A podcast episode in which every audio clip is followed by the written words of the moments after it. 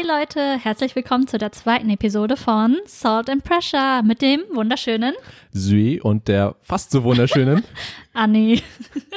Wir sind immer noch eure Hosts und freuen uns wirklich sehr, dass ihr nach der ersten Folge immer noch einschaltet und uns weiter zuhören wollt. Ganz genau. Und in dieser Episode, Episode 2, haben wir ein ganz spezielles Thema oder ein Segment, das wir in der letzten Episode bereits angerissen haben. Und zwar das Segment, was hat uns geprägt? Part 1, Musik. Genau, wie in der letzten Episode bereits angesprochen, ist Was hat uns geprägt ein wiederkehrendes Segment, in dem wir über Dinge sprechen wie Musik, Filme, Serien, Literatur oder einfach auch Lebensereignisse, die uns als Mensch geformt haben. Und in dieser Episode werden Sü und ich euch von unseren jeweiligen musikalischen Hintergründen oder Werdegang erstmal erzählen was waren unsere ersten Musikerlebnisse?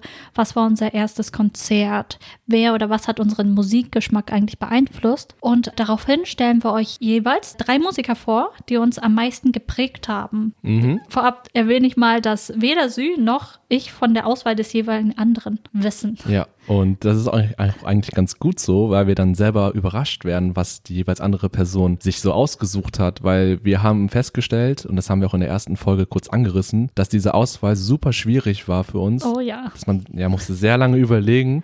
Und ja, ich denke, wir sind mit unserer Auswahl zufrieden und sind, wie mhm. gesagt, sehr gespannt darauf, was wir so zu sagen haben und zu erzählen haben, was für mhm. Connections wir haben jeweils zu den Musikerinnen. Und ja, ja ich hoffe, ihr seid auch drei. gespannt. Top 3 ist schwierig, Mann. Ich, jeder hat mindestens 25 Artists in seiner Top 3 drin. Ja, ich finde auch so, ich habe noch nie in meinem Leben, glaube ich, so eine Top-Liste Top ernsthaft machen müssen und das war das erste Mal, wo ich wirklich an mir gehaart habe. Ich habe auch noch kurz davor äh, noch Änderungen gemacht, weil ich dachte, okay, das, ich musste wirklich überlegen, hat mich das wirklich so geprägt oder bilde ich mir das nur ein? Oder gab es nicht noch was anderes, was noch mhm. Krasser war für mich selbst? Und ja, das war wirklich schwierig. Aber es hat sich gelohnt, sich da sich so reinzusteigern und sich mal wirklich zu überlegen. Sich Gedanken zu machen, ne? Weil ja. es geht hier ja wirklich darum, was hat uns geprägt? Es sind nicht Lieblings, unsere Lieblingsmusiker vielleicht, aber Musiker, die wirklich irgendwie eine sehr große Bedeutung hatten für uns oder immer noch haben. Mhm. Und äh, schon mal vorweg, äh, lohnt es sich auch dran zu bleiben, weil ganz am Ende gibt es wieder eine kleine Preview zu der kommenden Ausgabe. Episode 3. Episode 3. Mhm. Alle guten Dinge sind drei. und wenn ihr wissen wollt, worum es sich handeln wird, dann bleibt am besten dran und hört uns komplett zu. Ganz das wäre sehr zu empfehlen. Mhm. Dann lass uns beginnen. Der erste Teil wäre unser musikalischer Hintergrund. Ja. Sü, erzähl mir mal deinen musikalischen Werdegang. Ich kann gerne da anfangen. Also zunächst, ich musste ein bisschen überlegen, aber meine ersten Musikerfahrungen, die ich noch so im Kopf habe, das war tatsächlich immer die Fahrt. Also ich war im Auto meiner Eltern oder wir waren zusammen in einem anderen Auto von einer anderen bekannten Person. Und damals, ich glaube, da war ich noch drei oder vier, da konnte ich, glaube ich, vielleicht auch aus finanziellen Gründen, ich weiß nicht mehr genau, nicht, noch nicht in den Kindergarten rein. Und da mussten meine Eltern mich immer zu einer bekannten Oma fahren. Also ich nenne sie immer Oma, aber sie ist nicht meine Oma, aber für mich ist sie eigentlich meine Oma, ja. aber nicht leiblich. So wie ähm, alle unsere Onkels sind und, ja, oder Tanten. Ja, ist halt ehrlich so. Und ähm, ich weiß noch immer, die Fahrt in dem Auto, da gab es immer spezielle Musik oder gewisse Musik, die meine Eltern gehört haben oder die halt während der Zeit populär waren. Und auf jeden Fall war eines dieser oder, oder die Musik, die ich noch sehr gut im Kopf behalten habe, war die von Modern Talking im Auto. Ich weiß nicht, also ich, Vietnamesen haben ja generell so einen Flair, was oh, Modern ja. Talk angeht. Ich glaube, das kannst du auch bestätigen. Auf jeden Fall. Und ich finde das so interessant. Also Modern Talking hat ja generell so einen relativ großen Stellenwert in Vietnam und auch nicht nur in Vietnam, sondern ich glaube in generell in vielen sozialistischen Nationen, auch damals. Ich glaube, das war die Phase, ich vermute, es war die Phase, wo sich die Nationen vielleicht so ein bisschen geöffnet haben, sich ein bisschen mhm. andere Kulturen auch angeschaut haben und mehr konsumiert haben, auch von außen. Und ich glaube, Modern Talking war so zu dem richtigen Zeitpunkt die Schnittstelle und auch, äh, glaube ich, auch wegen den Einwanderern, die aus Vietnam kommen, gekommen sind und dann hier halt Modern Talking als deutsche Band kennengelernt haben und das wahrscheinlich auch rüber transportiert haben zu ihrer Familie in Vietnam. Ja. Deswegen glaube ich, ist es so der Zusammenhang und ja, also ich fand, das war für mich immer so ein Erlebnis im Auto, weil äh, Modern Talking wurde halt nicht nur auf Partys gespielt, wie es immer noch heutzutage ist, mhm. sondern auch damals schon zu jeder Tageszeit gehört von meinen Eltern und ich konnte auch viele Texte rauf und runter singen, jetzt gerade nicht mehr, aber damals war das wirklich äh, wie täglich Brot eigentlich. Du kannst es bestimmt noch mitsingen. Ich glaube, wenn ich mich bemühe. In der, in der Küche im Quangdo spielen die das auch jeden Morgen. Ja. Und das, als ich das letzte Mal in Vietnam war, auch an jeder Ecke haben die es noch gespielt. Ja. Modern Das ist halt Talking. Wahnsinn. Das ist echt. ist halt echt ein krasses Phänomen, wie, wie, wie gerade Modern Talking in Vietnam. Das ist so lustig, diese Kombination. Aber es funktioniert halt einfach. Und äh, ja, meine Eltern sind da, wie gesagt, auch nicht. Äh, die haben sich da voll angesteckt gefühlt und jeder hat das gehört. Und eine andere Erinnerung, die ich auch noch habe, und äh, das ist so ein Song von einer Künstlerin, die damit, damit verbinde ich generell die ganze Atmosphäre, den ganzen Vibe von damals in diesem Auto, aber auch generell das Leben als kleiner Junge. Das war von Sinead O'Connor, Nothing Compares to You. Das ist so, ja, das ist so, auch das Video und eine Frau mit so kurzen Haaren, weißt du, das war früher ja wirklich nicht, also nicht möglich, aber es war sehr ungewöhnlich, dass Ist man das so macht, genau, als Frau, dieses Symbol der langen Haare als feminin und weiblich und dass sie das nicht hatte. Und dann in diesem Video, was ja, ich glaube, es war ein One-Take, also One-Shot-Video, oder? Es war ein One-Shot-Video. Ja. Ich erinnere mich auch noch dran. Der Hintergrund war dunkel. Sie hatte einen Ja. schwarzen Wollkragen, äh, so ein äh, Mhm, so ein Wollkragenpullover. Ja. Genau. Und alles, was man sah, waren die puren Emotionen. Mhm. Und das habe ich auch noch irgendwie so im Kopf behalten, diese Bilder. Und wie gesagt, dieser Song, auch wenn ich mit dem Song an sich nicht so viele Verbindungen habe, hat es immer noch so einen Effekt auf mich, wenn ich das irgendwie mir wieder in den in Gedanken aufrufe oder einfach nur höre, dann kommen diese ganzen Bilder, diese ganzen Stimmungen, die ganzen Gerüche als kleiner Junge im Auto oder generell irgendwie von A nach B zu fahren und wie auch immer. Das hat immer noch so seinen Wiedererkennungswert. Und das war, ist sehr lustig zu erkennen eigentlich und dass ich das festgestellt habe. Und wie ist es bei dir so? Also was ist so, wenn du überlegst, zurück in deine kleine, junge Vergangenheit? Genau. Erinnerungen. Ja. Ich muss sagen, das erste, wo ich mich dran erinnern kann, meine ersten Erinnerungen an Musik, ist wirklich Paris by Night oder Paris by Night. Oh ja. Aber, oh ja. Immer. Wirklich, ich glaube, alle Vietnamesen kennen Paris by Night, so wie unsere Eltern es halt nennen. Eigentlich ist es Paris by Night, aber unsere Eltern nennen es halt immer Paris by Night. Und für diejenigen, die Paris by Night nicht kennen, Paris by, Paris by Night ist eine sehr beliebte vietnamesische Musik-Variety-Show, die zuerst äh, 1983 ausgestrahlt worden 1983 ist. Ja, und läuft ja heute immer noch. läuft heute immer noch. Krass, wie Und- lange sich das gehalten hat. Sehr Oder lange, hält. ja. Und dort treten dann halt unter anderem moderne Popsänger auf, aber auch traditionelle Volkssänger. Und ich erinnere mich halt auch daran, wie wir hatten halt damals noch so Videokassetten und wie diese Videokassetten halt den ganzen Tag bei uns liefen auf Repeat. Von morgens bis abends hat man das gehört. Auch einfach im Hintergrund, auch wenn man nicht bewusst äh, das Video geguckt hat oder zugehört hat. Es lief einfach im Hintergrund wie Radio. Und das waren meine ersten Erinnerungen. Und ich höre die, ein paar Lieder höre ich halt immer noch gerne, obwohl ich nicht wirklich vietnamesische Musik höre, aber weil ich halt so sehr meine Kindheit damit verbinde, ne? von, von Tommy Ngo und Linda Chiang Dai. Okay, die sagen mir alle Die auch nichts. wenn du sie siehst oder wenn du hörst, dann erkennst du sie bestimmt auch wieder, aber das war schon, Ja, möglicherweise. ja, und die meisten Lieder, es gab halt so richtige Poplieder, wurden da vorgetragen, aber die meisten Lieder waren wirklich so Balladen. Da ging es um Liebe und Einsamkeit und Schmerz und Trennung, richtig sehr Ja. theatralisch und sehr melancholisch. Aber das ist mir auch voll aufgefallen bei Paris by Night. Hm. Das ist so, ich fand immer, da wurde sehr häufig auch das Thema Vietnamkrieg thematisiert. Auch, Ja. dass da sehr viel aufgearbeitet wurde und viel dazu gemacht wurde. Viele Lieder waren auch extra so geschrieben, dass es genau dieses, diese Zeitepoche beschreibt und der, und wie du schon meintest, diese ganze Melancholie, die Trauer, ähm, Leid und äh, Schmerz, das ist ja alles, wurde alles aufgearbeitet, glaube ich, in der Show. Und das hat auch, glaube ich, vielen Leuten, die zugeguckt haben, aber auch die, die performt haben, glaube ich, auch in dem Moment viel gebracht, weil das ist immer noch so eine Phase, die natürlich sehr belastet. Also müsst ihr euch das so vorstellen, Paris by Night war halt immer ein riesiges Event. Die Location, das war wie so ein ähm, riesengroßes Theater, das dafür gemietet worden ist. Alle Ja. haben sich schick gemacht, alle Männer kamen in Anzüge, Frauen kamen in Abend. Abendkleidern. Abendkleidern. Und das war halt auch ein Riesen-Setting für die Lieder. Also es gab so Boote standen auf, sind auf der Bühne, Nebelmaschinen. Also es wird da halt auch sehr viel. Es ist halt wirklich wie ein ähm, langes Theaterstück, was da aufgeführt worden ist. Und oft sieht man halt, versuchen sie halt die vietnamesische Natur nachzuahmen oder so eine äh, vietnamesische Kulisse darzustellen, vor der die Künstler halt ihre Lieder vortragen. Wie, und äh, die Lieder handeln dann oft, wie Sü schon erwähnt hat, von, von Trauma oder von, von dem alten Vietnam. Ja, aber trotz allem gab es immer noch äh, lustige Einlagen. Es gab Ja. wieder, wie, wieder, wie gesagt, sehr viele Comedy-Sketche, auch sehr alles auf Spontanität geprägt. Und auch die Lieder an sich waren nicht äh, nur traurig, wie wir es gerade beschrieben haben, sondern es gab auch viele Lieder über Glück und Hoffnung.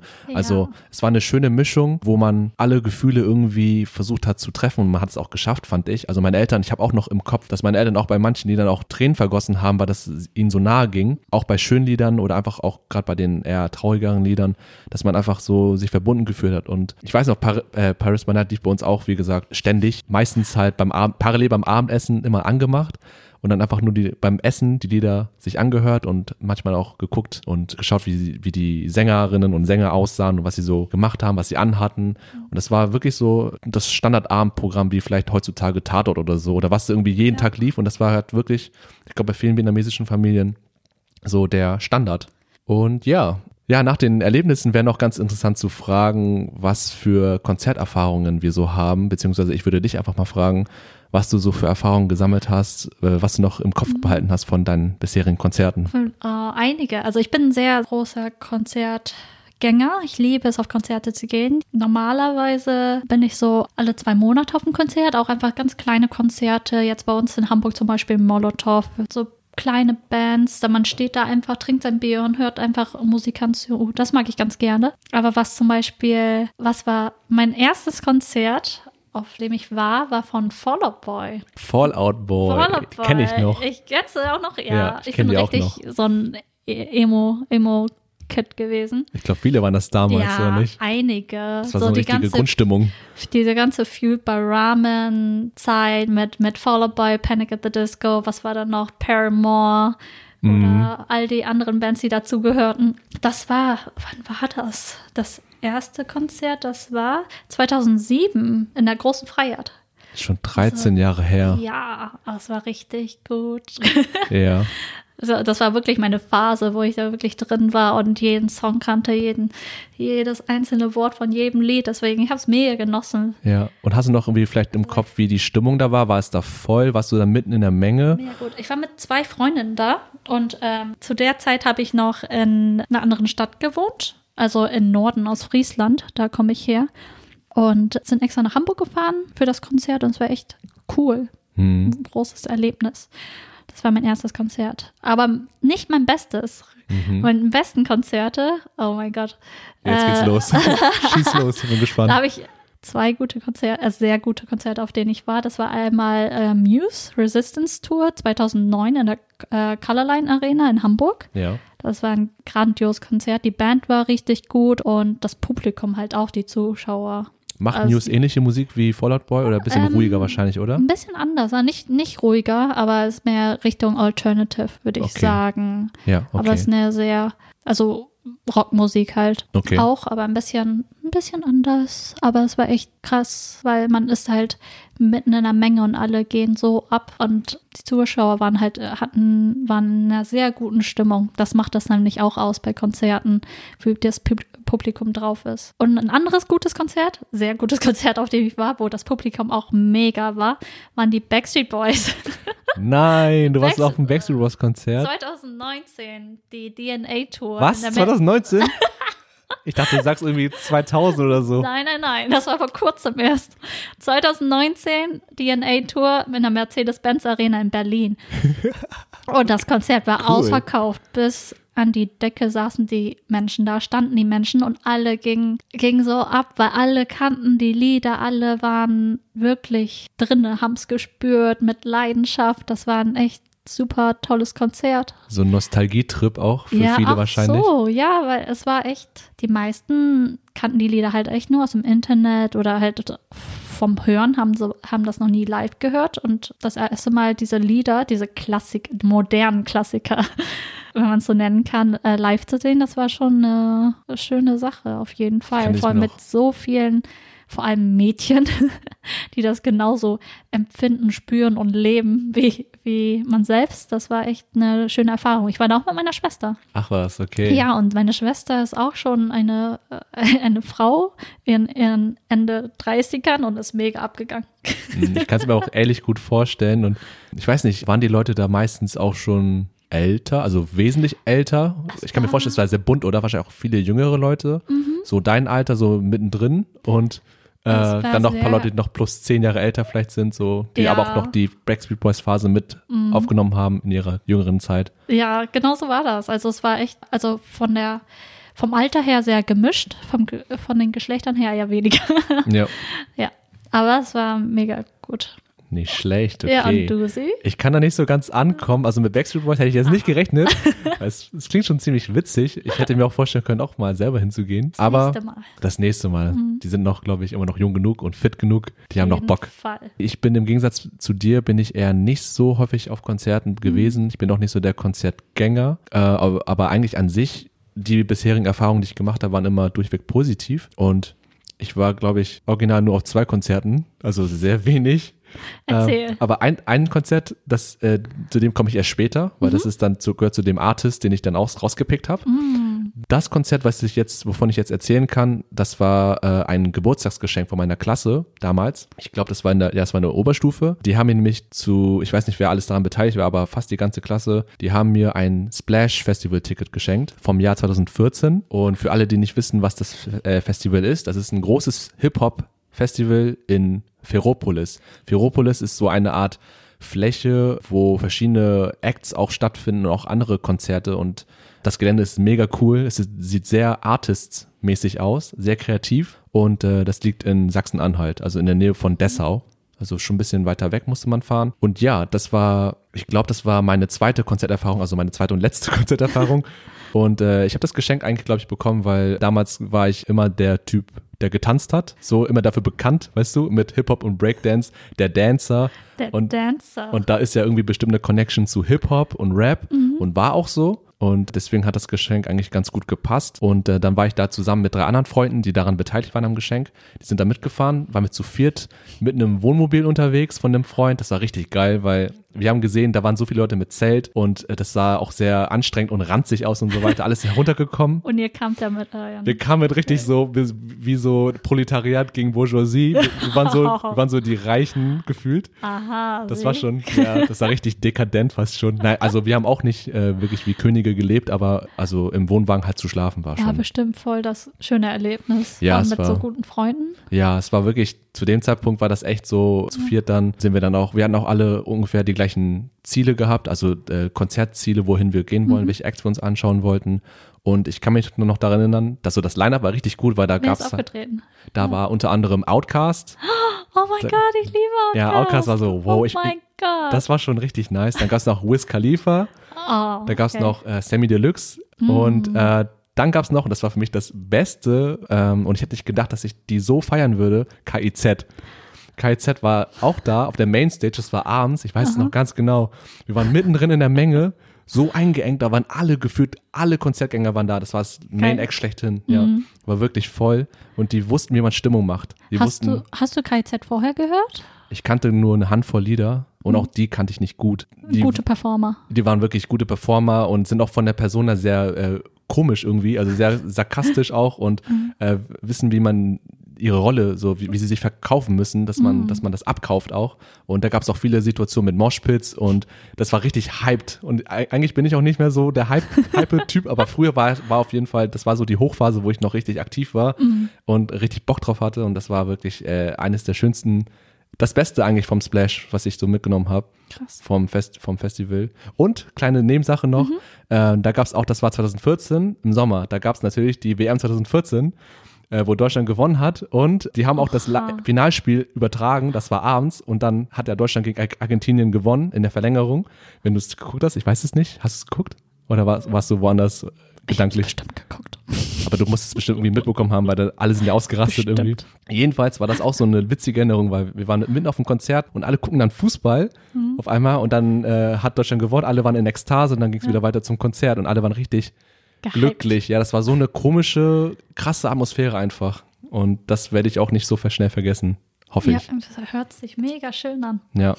Aber wie gesagt, das ist so eines der wenigen Konzerterfahrungen, deswegen habe ich nicht so viel mehr Mhm, aber erzählen. eine sehr intensive Ja, und schöne. das kann ich nicht bestreiten, auf jeden Fall. voll das schöne Geschenk. Ja, ich war auch voll Voll überrascht. Freunde Ich wusste du. das gar nicht so. Ja, das war so Klassengemeinschaft auch so ein bisschen. Mhm. Und ich glaube, weil ich, ich glaube auch einfach, weil wegen Hip-Hop und Tanzen war das, glaube Mhm. ich, so, hatte, glaube ich, irgendjemand die Idee gehabt und dann, ja, Perfekt. voll froh bin ich drüber, dass es so passiert ist. Und welche Musik hörst du sonst noch? Jetzt aktuell oder damals? Damals oder was? Beides. Also ich Beides? meine, Hm. ähm, wie bist du jetzt zu dem Punkt gekommen, an dem du jetzt bist, musikalisch? Oh, schwierig. Das sind immer verschiedene Prozesse. Also ich glaube, es ist bei uns allen Hast gleich. Du viel, äh, haben deine Freunde dich viel beeinflusst? Ja, ich glaube auch, ich glaube, gerade damals war man noch mehr wie so ein Schwamm, der aufgesogen hat. Und man war viel empfänglicher für Neues und äh, hat Ja. versucht, viel Neues auszuprobieren. Ich glaube, ja, durch Freunde unter anderem. Ich weiß noch eine Situation, das war mit zwei anderen Freunden auch noch, mit zwei anderen vietnamesischen, also deutsch-vietnamesen. Äh, wir haben zu dritt immer das eine Lied gehört, nämlich von The Rasmus in the Shadows. Oh Kennst mein das? Gott, ja! Da sind wir immer richtig abgegangen, ey. Das, ich höre das heute gar nicht mehr, aber das war so die Hymne damals. Das war so der ich To-Go-Song. wenn, wenn du irgendwie in irgendeine Kneipe oder einen Club gehen würdest und sie dieses Lied spielen würdest, würdest du genau noch so abgehen wie damals. Ja, ich glaube auch, das Kann ich bleibt mir so hängen. vorstellen. Ich glaube auch, sowas bleibt irgendwie echt Glaube ich hängen. auch. Aber Ja. wenn ich an das Lied denke, muss ich irgendwie, ich glaube, zu der Zeit bin ich gerade aufs Gymnasium gekommen bei uns.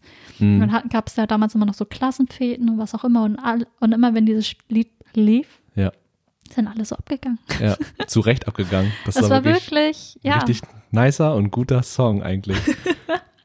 und sonst, wie ist es bei dir? Also hast du zum Beispiel auch, wie hast du Medien so zum Beispiel aufgenommen oder Mhm. Musik? Also durch Freunde bestimmt auch, aber hast du noch andere Zugänge gehabt, wie du tagtäglich Musik gehört hast oder wie du dann irgendwie zu neuen Sachen oder neuen Entdeckungen gekommen bist? Oh, Ich hatte sehr, irgendwie sehr viel, also ich hatte sehr viel Input, auch verschiedenen Input, wenn es um Musik geht. Da hatte ich eigentlich relativ viel Glück.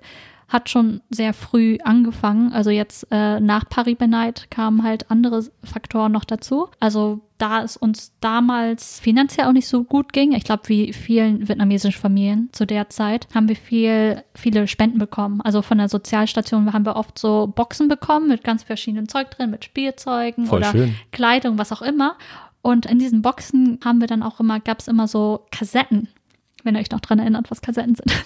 Und das waren also richtig, äh, eine richtig willkürliche Sammlung. Da gab es Schlagermusik, Neue Oh Deutsche yeah. Welle, Nena und sowas. Ja, auch jetzt Klassiker waren auch dabei. Da waren Kassetten dabei von Sting, von den Bee Gees, von Elton John, von Phil Collins und das waren so meine ersten wirklichen, abseits von Paris by Night, meine ersten Musikeinflüsse und das, was ich gehört habe, schon als junges Mädchen und die höre ich immer noch sehr, sehr, sehr gerne. Und was noch, also für ein paar Jahre habe ich auch mit meinem Bruder zusammen in einer Pflegefamilie gelebt oder bei, auch bei Tageseltern und die waren halt sehr christlich, würde ich sagen. Mhm. Und dort haben wir auch immer viel, äh, viel Kirchenmusik gehört und Chormusik und das ist halt immer noch, ich höre es immer noch gerne. Vieles verbinde ich dann halt mit dieser Zeit. Die war teilweise schön, teilweise weniger schön, aber ähm, die Musik ist auf jeden Fall hängen geblieben. Also von, von der Chormusik und von der Kirchenmusik bin ich auch rüber zum Gospelmusik, habe ich dadurch viel gehört und das höre ich Cool. immer noch gerne. Ja. Und dann als Kind und Jugendliche habe ich mega viel Fernsehen geguckt. Ja.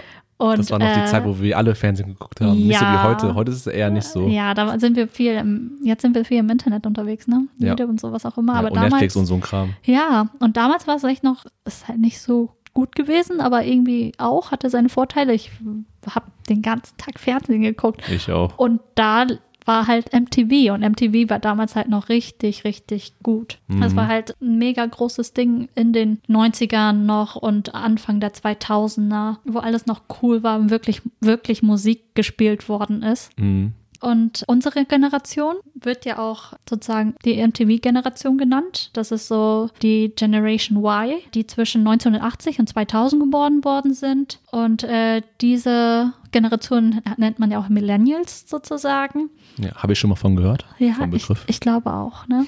Und die ist halt auch mit MTV aufgewachsen. Und MTV hat halt so den Trend angegeben, was gerade cool ist, was, welche Musik gerade modern ist. Und die haben das eigentlich auch schon relativ gut hinbekommen. Mit, äh, die waren halt sozusagen ein, ein Kurator für Musik. Mhm. Und ich finde auch gerade der Punkt der, dieser Beeinflussung oder dieser Bestimmung, was gerade in ist und was gerade viel gehört wird, ähm, im Trend ist quasi, da fand ich auch, wurde neben äh, Musik auch viel, viele andere Aspekte wie Klamottenstil, wie Oh ja. Attitüde, wie man sich so verhält. Und das wurde auch alles in diesen ganzen Musikvideos natürlich irgendwie Ja.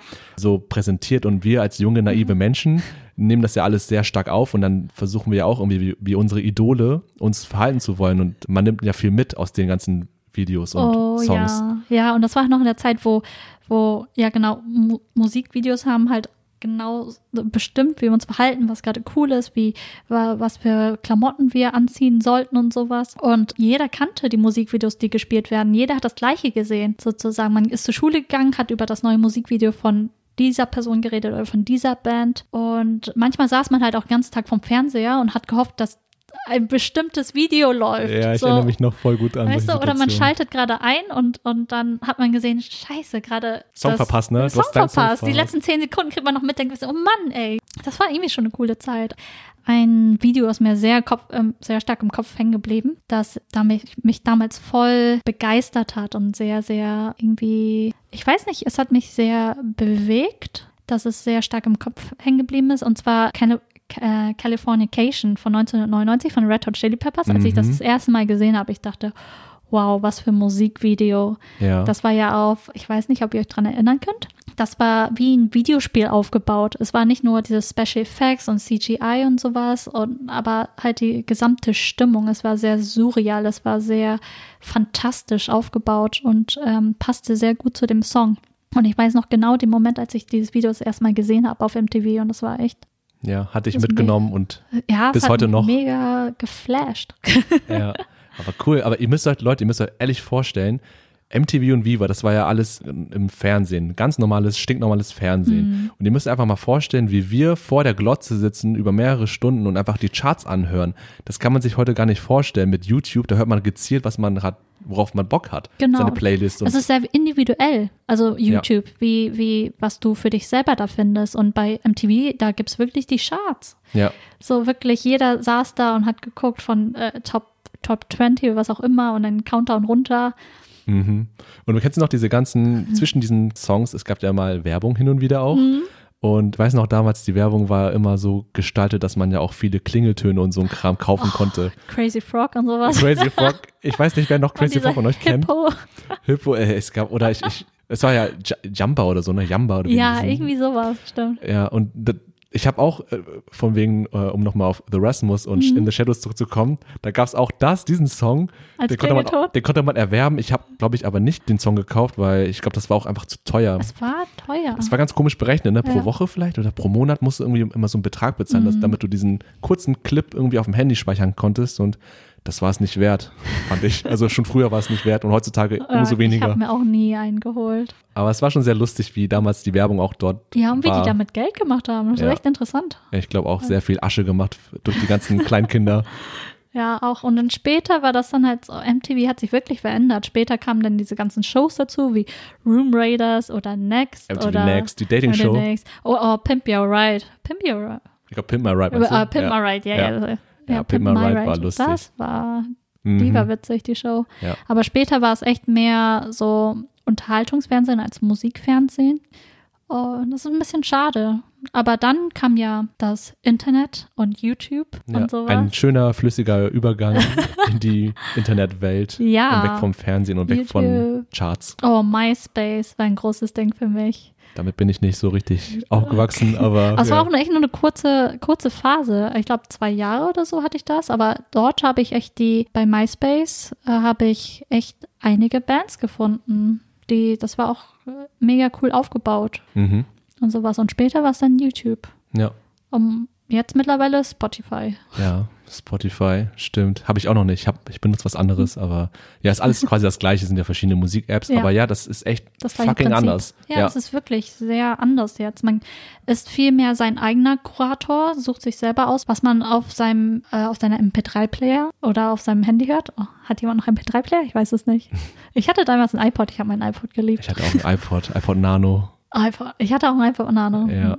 Die waren cool, ne? Die waren schön leicht auch. Oder ich weiß nicht, welchen du hattest. Gab's diese. Ach, es war natürlich damals auch voll cool, ein iPod zu haben. Ja. Kennst du noch die Nur Dinger? Die Zeit vor, vor den Smartphones noch. Ja. Kennst du noch die Dinger, ja. ähm, äh, wo man noch äh, die CDs reintun konnte? Da gab es ja auch welche, wo du, das war auch wie ein, ich weiß nicht, wie man das Teil nennt. Discman, meinst Ja, Discman, ja. Einfach so, äh, da tust du die CD direkt rein und dann, das Ding ist, ich hatte aber so einen richtig billigen und den durftest du nicht oder kaum bewegen, Ja. weil sonst die CD verhakt und dann hängen bleibt und dann kann die Musik nicht mehr abgespielt werden. Aber das hatte ich auch. Ich hatte auch einen richtigen, also die von Sony waren ja die Kl äh, Klassiker, Discman, glaube ich. Und ja, ich hatte auch so einen richtig billigen Discman und den konnte ich gar nicht irgendwo hin mitnehmen. Ich musste den irgendwo hinlegen, Ja. still irgendwo hinlegen, damit ich mir die Musik anhören kann. Das hat so ein bisschen das, die, die, das Konzept irgendwie ad absurdum geführt, dass man das gar nicht richtig to go haben konnte, sondern wirklich, du musst dich hinsetzen und ruhig bleiben. Und ja, das war aber trotzdem eine sehr lustige Erfindung und ich glaube, ja, ich vermisse es doch ein bisschen. Das war so der Struggle, Musik zu hören irgendwie. Und es war immer was Besonderes. Man brauchte, so, die- man brauchte original die CD, die musstest du dir kaufen und dann reinstecken und irgendwie gucken, dass alles funktioniert. und heute, heute braucht man das ja gar nicht mehr. Und bei mir war eher das Problem, an Batterien ranzukommen, regelmäßig. Ja, das war auch immer ein Standard-Struggle. Batterien kaufen oder irgendwie gucken, ob man noch volle Batterien hat oder Ja, nicht. Batterien aufladen. Ja, echt witzig. Wir haben es, ey, die Kinder heutzutage haben es echt gut. Mhm. Ja, und dann mit MySpace, später kam dann, also ich, meine Schwester hat mich damals sehr beeinflusst mit Musik. Also meine Schwester ist sieben Jahre älter als ich und als sie noch zu Hause lebte, sie hat nur Hip-Hop und R&B und sowas gehört und das habe ich damals auch gehört, weil ich dachte, ja, cool, meine Schwester hört das und ich, ich liebe die Musik immer noch, aber ich habe dann gemerkt, als sie dann wegzog, habe ich direkt andere Musik gehört. Was hast du denn gehört? als Also mehr Rockmusik. Also das ist auch ein später ein Künstler, den ich noch erwähnen werde bei meinen Top 3 Artists, der mich sehr beeinflusst hat, der mich konvertiert hat zur Rockmusik. Oh, okay. Ich bin gespannt. Ich war ein obsessiver Fan, wirklich. Also die Bands habe ich gehört und dann mit dem Internet konnte man ja viel mehr äh, sich so auch Interviews von diesen Bands ansehen und mehr über ihr Privatleben wissen und so ein Zeug. Und Oh mein ist, Gott. Also richtig Fangirl. Richtig krasses Fan. Fangirl, krasses ja. Fangirl. Und dann war es auch immer so, keine Ahnung, das war meine Band und, und niemand anders soll sie hören. Ja. Und jemand anders darf schlecht über sie reden. Hm, ja, aber irgendwie komischerweise hat es mir nichts ausgemacht, wenn die Leute schlecht drüber geredet haben, aber wenn da ein anderer Fan ist, der genauso auf dieser Band steht, so wie ich, war das immer so, ah, Ah, du wolltest sie nur für dich haben. nur meine Band. Am besten so ein Aber das Privatkonzert. haben viele Teenager. Ich meine, dieses, das haben, das ist ja dieser Boyband, Girlband-Effekt auch, dass die Mädchen oder Jungs oder einfach die äh, Zuhörer sich mit dieser äh, Person identifizieren sollen, damit sie halt dieses, äh, diese Verbindung zu denen haben. Und ich glaube, es gibt auch einen Begriff dafür, den ich vergessen habe. Die können wir hier Auf jeden. Fall. Ja. Und zur nächsten Episode nochmal er, äh, Aber erwähnen. wir packen es in die. Show Notes rein. Ja. Auf jeden Fall war ich ein richtig, richtig großer Fan. Also wenn ich eine Band geliebt habe, habe ich sie richtig doll geliebt. Und in der Zeit habe ich dann halt viel so, weiß nicht, große Bands für mich in der Jugend oder immer noch, weiß ich nicht, waren so Queens of the Stone Age, Arctic Monkeys, Mute Mass, Muse and Cubis und Radiohead und so ein Zeug. Mhm. So irgendwie schon fast so die Klassiker. Aber später kam dann, kam dann Hip-Hop zurück, R&B und da war ich auch wieder viel offener für verschiedene Art von Genre. Und als ich dann also für mein Studium nach Korea ging, also insgesamt habe ich zweieinhalb Jahre in Sü Südkorea gelebt, In welcher Stadt? in, in Seoul. In Seoul direkt. In okay. Seoul habe ich studiert und da habe ich auch noch mehr andere Musik gehört. So koreanischer Hip-Hop ist, Ist auch richtig großartig. cool. Ja, ist wirklich cool, kann ich bestätigen. großartig. Oder koreanischer R&B. Es, äh, es ist echt witzig. Also in Deutschland sind wir es ja gewohnt, dass sehr viel ähm, Musik aus vor allem Amerika gespielt wird. Englischsprachige Musik. In Ko Korea hört man echt überall koreanische Musik. Und das fand ich echt schön, dass das Land so ihre eine eigene Musik gehört hat. Ja, noch nicht so richtig amerikanisiert oder Mhm. dass die Einflüsse und die Sprache schon. Obwohl Südkorea ja sehr großen Einfluss hat aus, aus Amerika, also geschichtlich gesehen und sowas auch, aber man hat sehr viel koreanische Musik in Cafés gehört, Restaurants, überall lief das und irgendwann kann man halt nicht anders, als, als sich davon irgendwie beeinflussen zu lassen und dann denkt man sich, okay, ich höre mal rein und die machen großartige Musik. Hm. Du selber cool. hörst ja auch. Ja, ja, stimmt. Äh, weil weil du gerade dieses Phantom angesprochen hast. Ja. Das ist auch so ein Ding bei mir gewesen. Ich bin irgendwann auf, ich weiß sogar noch, welcher Song das war, aber den, den, müsst, den kennt ihr eh nicht. Aber egal. Äh, je- jedenfalls, Erzähl. also es geht nämlich um BTS. Ah, Und die, ich glaube, die sind jetzt in aller Munde mittlerweile und es ist schon relativ auch. Mainstream geworden. Aber als ich die äh, nicht für mich entdeckt habe, da waren die noch nicht so aufgeblasen Mhm. international. Und das war irgendwie random, habe ich nämlich ein, ein Anime geguckt Mhm. und da gab es dann mit den wichtigsten Charakteren des Animes gab es dann ein Dance-Cover gezeichnet von einem Originalvideo von BTS, von dem Song, wo sie auch genau die gleichen Moves gemacht haben. Und da bin ich zufällig drauf gestoßen und dann dachte ich, ey, der Song ist voll catchy, Ja. klingt nicht schlecht und war halt koreanisch und ich hatte sonst vorher keine richtigen Berührungspunkte zur koreanischen Musik. Und dann habe ich dann den, den, den Originalsong gesucht und dann bin ich dann auf BTS gestoßen. Und dann war ich auch richtig drin. Ich habe auch, wie du meintest, schon immer die ganzen Interviews auf YouTube verfolgt. Ja, ne? Und ich konnte nicht mehr aufhören. Und ich, ich dachte, woher kommt meine, meine, meine Obsession auf einmal zu, zu koreanischen Bi äh, Bands? Die oder bauen es ja wirklich so auf, dass man wirklich so auf einer persönlichen Ebene sich mit denen verbindet und dann halt so die Leute sympathisch findet, also auch außerhalb der Musik und dann immer mehr und mehr von denen hört. Und ich habe auch eine witzige Anekdote zu BTS. Ich weiß Ja. nicht, ob ich es dir schon mal erzählt habe, aber ich habe die ja live gesehen, öfters, so bei, als ich in Korea war, Simply Mhm. K-Pop, und ich sollte einen von denen interviewen und das war damals noch ga, Nein. ja ganz, ganz Das am Anfang. Es gibt auch ein Video, wie ich da. Ehrlich? Anyway, aber Das muss ich noch gleich raussuchen. auf jeden Fall war ich bei Simply K-Pop, ähm, saß in der ersten Reihe und das ist echt eine mini, mini kleine Bühne. Man ist, äh, die sind echt direkt vor einem und die, das war gerade noch ganz, ganz am Anfang. Da waren die auch sehr, sehr neu und man kannte die, ich kannte sie nicht. Und dann kam einer der Produzenten zu mir und meinte, ja, hast du nicht Lust, irgendwie äh, interviewt zu werden von Redmond? Also mittlerweile kenne ich oh, den Redmon, Namen. äh, Redmond. Kim Namjoon. ja, Ey, das ist, mein, Redmond. das ist mein Favorite. Oh, dein Bias. Mein Bias, mein Ultimate Bias.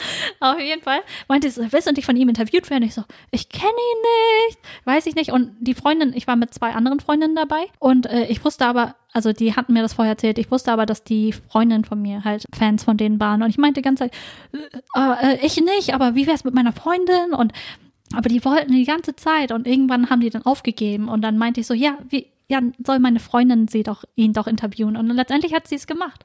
Ach was. Ja, und dann jetzt im Nachhinein denke ich mir so, hm, hätte ich es machen sollen, aber egal. Aber in dem Moment, zu dem Zeitpunkt war, hat, hat es ihr viel mehr bedeutet als mir, deswegen ist es War auch, in gut, war auch ganz gut, dass sie das dann machen konnte. Ja, das fand ich schön. Sie hat sich voll gefreut. Und ja, es gibt immer noch dieses Video dazu. Vielleicht packe ich es auch in die Show Notes. Da Oh sitze ich Gott, so und dann gucke ich so. Ähm, das will ich jetzt sehen.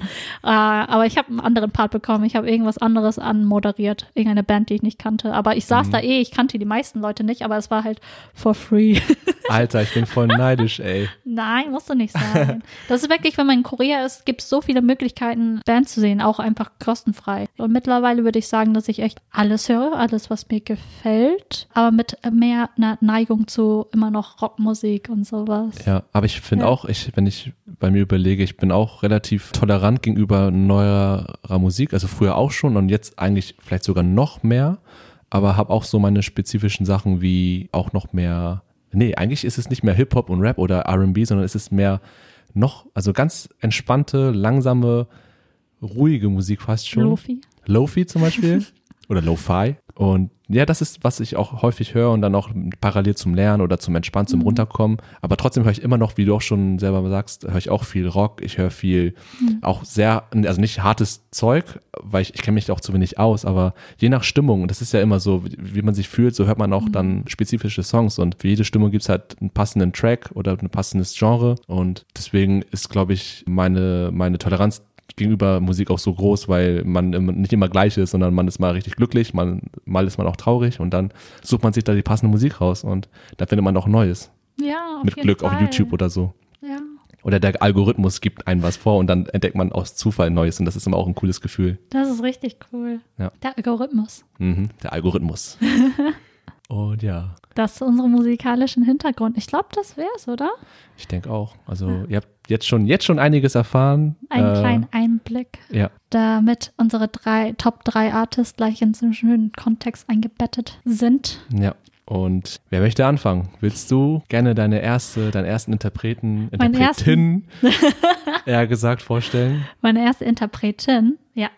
Also, meine Top 3 Artists habe ich danach ausgesucht, inwiefern sie halt meinen wirklich musikalischen Werdegang oder auch mich geprägt haben. Ist, es chronologisch geordnet bei dir oder ist es? Ich habe sie mir, also willkürlich habe ich sie aufgelistet, Ja. aber irgendwie sind die schon chronologisch. Also nach äh, least to best, oder? Ach so, das meintest du. Ja. Ähm, Oder Nee, eigentlich nur, also zeitlich halt so. Ach so, ich okay. glaube, das, was ich als erstes gehört habe, dann als nächstes und dann als nächstes. mhm, okay, dann weiß ich Bescheid. da wisst ihr alle Bescheid. Also meine erste, meine erste Interpretin ist Mariah Carey. Nice. Ich liebe sie. Oh mein Gott. Also sie ist aktiv seit 1990 und Mariah Carey ist wirklich die Sängerin, die ich wirklich mit meiner Kindheit verbinde und mit, einfach mit den 90ern. Für mich sind die 90er Mariah Carey. Und sie hat also Gründe dafür, sie hat äh, eine mega wunderschöne, krasse Stimme. Eine sehr, sehr gute Stimme. Hat, beziehungsweise gehabt. Ist nicht mehr so aktuell? Das Ding ist, ich glaube, Mariah Carey, leider hat sie die Stimme nicht so gut gepflegt. Also wenn ich mir jetzt heutige, also ich wollte letztes Jahr auf ein Konzert von ihr gehen, habe es mir doch anders überlegt, weil ich mir dann aktuelle Videos von ihr angesehen habe von Live-Auftritten und sie hat einfach nicht mehr die also sie ist immer noch eine sehr gute Sängerin und immer noch besser als viele andere Sänger momentan auf dem Markt. Aber sie hat sie einfach nicht gepflegt, die Stimme, und hat nicht mehr die Kapazität, die sie vorher hatte und das Volumen, das sie vorher hatte und das äh, the range Mhm. sozusagen. Aber sie hat mir sehr viele Lieder gegeben, die mir, weiß ich nicht, die mich immer noch sehr bewegen. Also tendenziell macht sie halt sehr viele Balladen oder sehr, man würde schon sagen, schnulzige Lieder. Und Dafür kenne ich sie aber auch am meisten eigentlich. Eigentlich schon, ne? Aber sie ist auch, komischerweise deswegen ist sie wahrscheinlich auch bei Asiaten so beliebt. Also, wenn ich auch in verschiedenen Ländern bin und in einer Karaoke-Bar bin und man, man kann sich ja mal diese Top 5 oder Top 10 Karaoke-Lieder ansehen. Sie ist immer in den Top 10 drinne. Ihre Lieder werden so geliebt in Asien und man liebt sie einfach zu singen. Und ich glaube, ich würde, wenn ich meine Top 5 Karaoke-Lieder wählen müsste, wäre sie mindestens mit drei Liedern dabei. Ich kann sie zwar nicht singen, aber ich liebe es, sie zu singen. Okay, krass, dass du Ja. sie so sehr magst und ihre Songs. Ja. Ja, ich finde, ich, ich höre sie fast in jeder Stimmungslage, weil sie hat verschiedene Lieder auch und ihre Lieder kann ich mir immer wieder anhören. Vielleicht, weil sie so dramatisch sind. Also es hilft einen so ein bisschen Frust abzulassen, wenn das ein bisschen so, wenn da, wenn da einfach mit so einem, äh, jemand singt mit einer sehr kräftigen Stimme, mit Volumen, als würde die Person schon schreien. Das ist irgendwie, hat es was sehr Stresslösendes Mhm. habe ich das Gefühl. Und sie ist einfach als Person auch mega witzig. Also viele kennen sie halt als Diva, aber ich glaube, man will nichts anderes erwarten von Mariah Carey, außer dass sie eine Diva ist. Das passt irgendwie zu Das ihrer. Ja, zu, Persönlichkeit oder wie sie halt ist und ja, erscheint. Genau. Und irgendwie, sie ist eine mega intelligente Frau. Was die meisten nicht wissen, sie hat alle ihre Lieder selber produziert und selber geschrieben. Sie wurde auch Echt? jetzt, ja, sie wurde dieses Jahr auch in der äh, Songwriter Hall of Fame aufgenommen. Sie hat Oha. auch sehr viele, ja, auch sie ist, glaube ich, die Künstlerin bei den meisten Nummer 1 Hits. Ehrlich? Ja, ist sie. Und sie ist wirklich, sie hat auch viele andere Lieder geschrieben und produziert. Und sie hat ja letztens ihre Memoiren veröffentlicht und da hat sie halt auch preisgegeben, dass sie irgendwann, wann war das? In den 90ern? Oder was war das? Genau, 1995 unter dem Decknamen Chick ein Grunge-Album rausgebracht hat. Ein Ein Grunge-Album? Grunge-Album. Das, Das- konnte sie. ja, das ist so witzig, oder? Ich, ich liebe sie umso mehr, als ich das durch diese, durch diesen, äh, durch diese Tatsache. das ist aber echt cool. Das ist richtig Das ist witzig. cool. Sie hat es halt ein bisschen verdeckt. Ihr Platten, sie wollte es zuerst halt auch ein Musikvideo dazu drehen. Sie wollte es, also das Album wurde auch veröffentlicht. Sie wollte auch auftreten mit dem Album unter einem Decknamen, sich auch verkleiden oder so, keine Ahnung, aber ihr Plattenlabel war dagegen und deswegen hat es nicht geklappt und jetzt hat, konnte sie es halt endlich veröffentlichen. Mhm. Das ist mega witzig einfach. Das muss ich mir mal angucken. ja, ich schicke dir nachher einen Link. Ich, Ja. Shownotes, wir laden alles hoch. Ja. Und ja, und meine Top 3 Mariah Carey Songs Die wären, sind? Die wären, aber die sind auch nicht in einer bestimmten Reihenfolge. Ich habe die einfach willkürlich gewählt. Wären einmal I Still Believe von 1998. Oh, ich liebe das Lied. Mhm. Ich glaube, das sagt mir noch was. Ich liebe es auch dem Karaoke zu singen. Das Mhm. ist auf jeden Fall das, I Still Believe. Dann auch sehr viel Glaube. When You Believe featuring Whitney Houston, auch von 1998. Das Oh, war mit Whitney Houston. Ja, Power-Combo. das war der Soundtrack zu Prince of Egypt. Ja, das waren echt, ja, die beiden zusammen, das war unglaublich. Ja, das muss man mal erlebt haben. Auf jeden Fall kann man leider nicht mehr zusammen so erleben, aber Ja, stimmt. 98 war echt eine gute Zeit für Mariah Carey. Sie hat echt gute, also es war echt so die Hochzeit für sie. Und dann als drittes All I Want for Christmas. Ich wusste, dass noch irgendwie kommt. Natürlich! Also das ist, ich singe dieses Lied auch, ich höre dieses Lied auch mitten im Sommer. Es macht einfach so gute Laune. Es ist einfach dieses alles, der Riff, der, die Strophen, der Refrain, alles daran ist perfekt. Ich höre es auch im Sommer, ich singe es zu jeder Zeit. 1994 hat sie das Lied rausgebracht. Oh, schon lange her. Ja. Ey, ist mein Geburtsjahr. Ah, also deswegen hast du es in der Liste, ne? Ja, auch nur aus dem Grund, natürlich. Mhm. Da warst du ganze null. ja, da war ich null Jahre alt. null Jahre alt, als das Lied rauskam. Ja, und wer ist dein erster Künstler? Also erstmal coole Liste und coole äh, Beschreibung über, also ich wusste nicht so viel über Mariah, Mariah Carey, aber jetzt bin ich schon schlauer geworden. Hm. Äh, hab noch, ich nehme was mit, auf jeden Fall. Und Dafür ja. ist es da. Ja, dafür ist es da. Finde ich voll gut.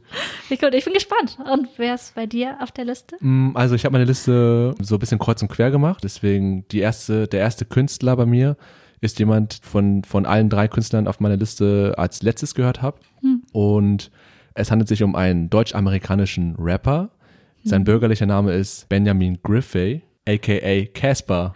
Ah, okay. Kennst du auch noch? Also vom, also Casper vom Namen kenne ich, aber ich habe noch nie seine Musik gehört. Ah, okay. Erzähl mir, ja, erzähl ich mir. Ich versuche mal ein bisschen so das. Das ist mir ein bisschen schmackhaft zu machen. Ja, vielleicht hast du auch danach Bock drauf.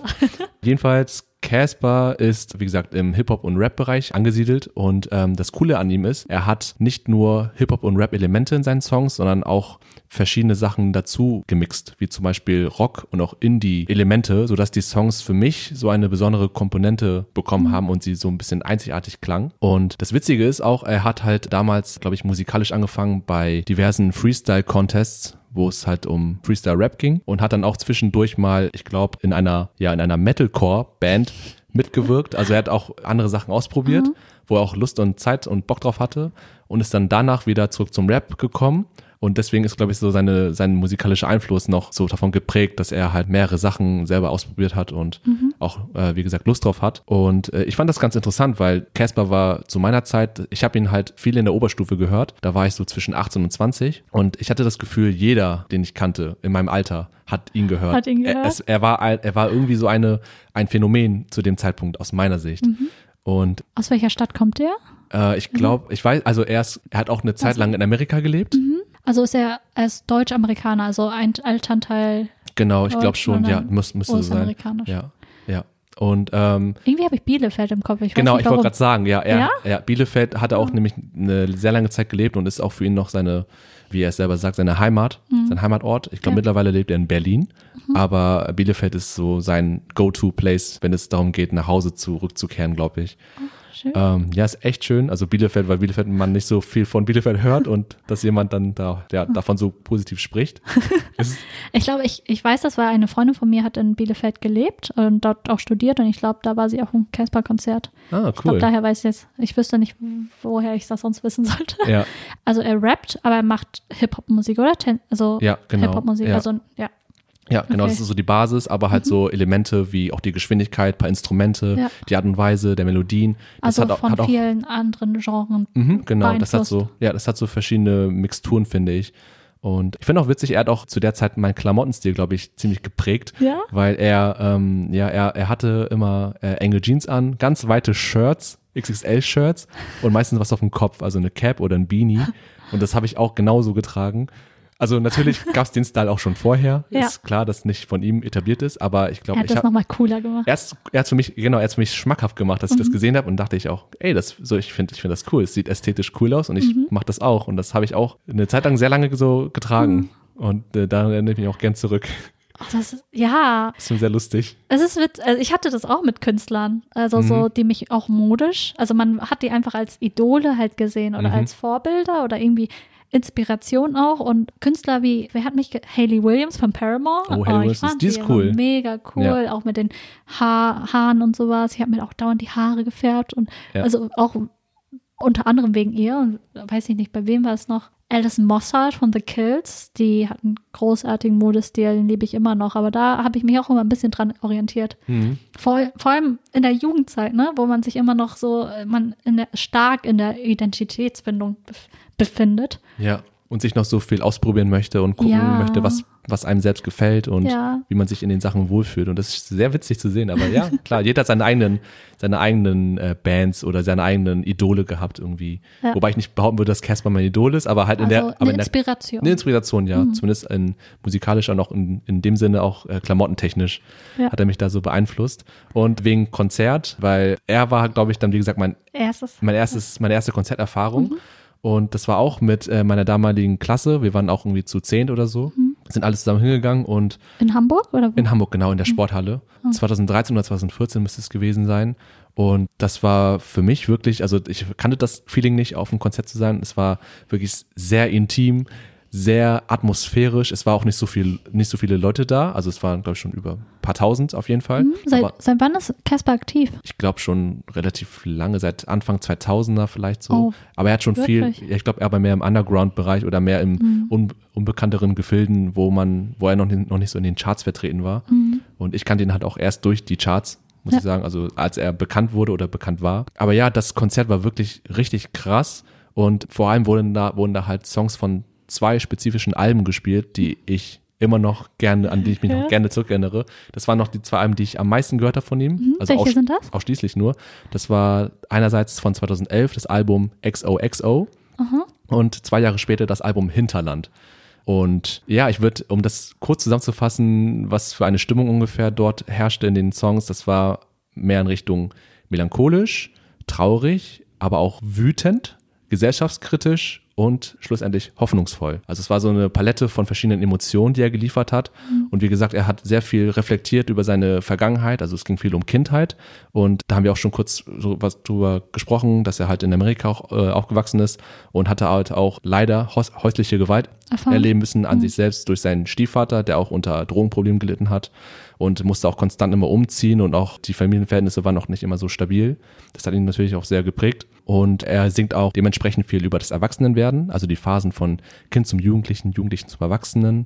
Und auch noch dieser Zwischen, der, dieser Zwiespalt zwischen Idealismus und der Realität. Und da fand, kann ich mich auch sehr gut wieder erkennen. Ich war früher der übelste Idealist. Richtig doll. Und ich war immer so gut auf die Welt eingestellt, also positiv. Ich war, hatte immer das Gefühl, wir Menschen sind gut, die Welt ist gut und es gibt überall Hoffnung und Glück, man muss es nur suchen irgendwie. Und habe dann irgendwann festgestellt, okay, ist doch nicht so einfach, weil die Realität dann noch irgendwie einmal eine ins Gesicht haut irgendwie und dann so ein Reality-Check dann kommt. Und heutzutage bin ich komplett das Gegenteil eigentlich. 180 Grad Wendung. Ich bin eher, also eiskalter Realist, eher mit einem Hang zum Pessimismus. Ein Zyniker? Ja, schon zynische Züge manchmal. Es kommt immer drauf an. No. Ja, aber das ist so, das ist witzig, dass es sich so geändert hat. Aber das waren auch so äh, Themen, die in seinen Songs für mich immer da gewesen waren. Und Kannst du dich dann immer noch identifizieren mit diesem äh, mit diesen Alben sozusagen inhaltlich oder ist es eher diese Nostalgie, die noch hintersteckt oder ich glaube, so eine Mischung, aber ich glaube, vielleicht mehr so die Nostalgie. Also ich habe auch m, für diesen Podcast dann auch wieder ein bisschen mehr reingehört und mir gefallen die Lieder immer noch. Aber ich habe das Gefühl, ich bin schon da herausgewachsen. Also Ja. ich bin schon, persönlich bin ich, glaube ich, in einer anderen Ebene oder woanders jetzt einfach und Ja. nicht mehr dafür so ganz empfänglich. Aber ich kann verstehen, warum ich damals empfänglich war und warum ich überhaupt ihn auf die Liste gepackt habe bei mir, warum er mich geprägt hat. Und das ist so, dass er mich erst richtig zum Schreiben gebracht hat, weil er äh, seine Musik und seine Art, wie er die Songs geschrieben hat, seine Lyrics, ich fand das so ansprechend und habe das selber dann auch versucht zu machen, auf meine Art und Weise dann. Und ich glaube, vorher habe ich auch schon ein bisschen immer für mich geschrieben und äh, Lyrics oder Gedichte verfasst, aber durch ihn habe ich das wirklich konstant angefangen erst und dann eigene Songtexte, eigene Geschicht äh, Gedichte und Kurzgeschichten. Und ich habe immer auf meinem, auf meinem iPhone, dann immer auf der Notiz-App, immer zu jeder möglichen Zeit, wenn mir was eingefallen ist, direkt Sachen notiert für später dann, wenn ich dann mehr Zeit hatte, mich dann hinzusetzen und dann habe ich es dann, ja, das war, das war das, was, was äh, ich mit ihm so verbinde am meisten, dass dieses geprägte äh, durch, durch ihn, dass ich mehr geschrieben habe dann. Und das, er hat dich wirklich Ja. geprägt? ja, in der Hinsicht, Ein sehr wichtiger Künstler. ja, also dich. in der Hinsicht auf jeden Fall. Ich höre ihn, wie gesagt, Ja. nicht mehr wirklich heutzutage, aber das werde ich auch immer so im Kopf behalten, dass es durch ihn erst so richtig losging mit dem Schreiben. Mhm. Ja.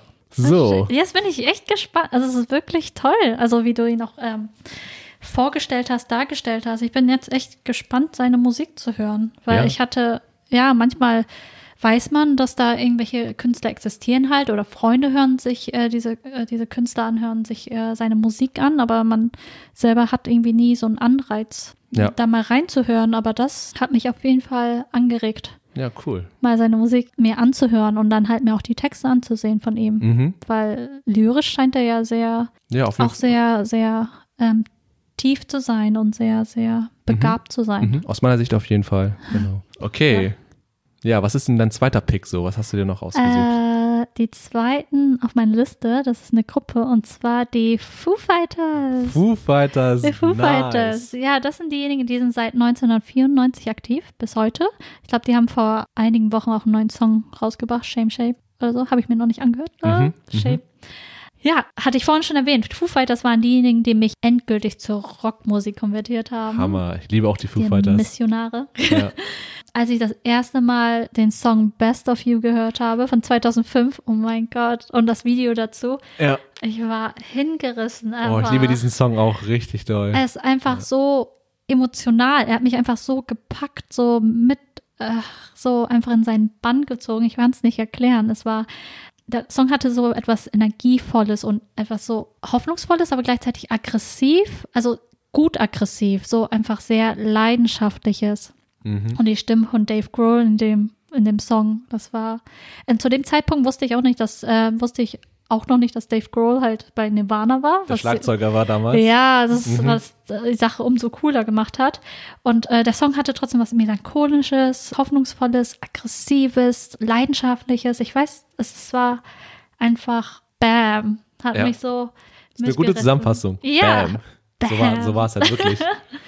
Äh, daraufhin habe ich mir sofort das Album besorgt, auf dem Best of You war, In Your Honor von 2005. Und äh, die Lieder drauf sind einfach Meisterwerke. Ich habe dieses Album so rauf und runter gesuchtet. Was gab's da so für Songs außer Best of You? Best of Was You man noch so kennen könnte, vielleicht auch für den Ähm, Mainstream-Zuhörer. Für den Mainstream-Zuhörer Ja. müsst ihr reingucken. Ich glaube, die meisten kennen in, äh, warte, In Your Honor. Ich guck mal, welche bekannt werden, weil ich mag einen Ja. Also wenn ihr jetzt so leichtes Klopfen gehört habt, das ist Anni mit ihrem Laptop, sie recherchiert kurz. Tastatur, ja. Lasst euch nicht davon stören. Ich weiß gar nicht, welche ich, Meistens kennt man ja die Lieder, die veröffentlicht worden sind. Ja, auch mit den Musikvideos dann, ne? So, Ja. Oh, Doa, vielleicht Dead or Alive. Dead or Alive. Kenn ich gerade nicht. Ja, nee, zum Beispiel, das ist halt. Ja. äh, Schwierig dann, ne, zu gucken, wer was kennt. Sonst gibt's noch What If I Do?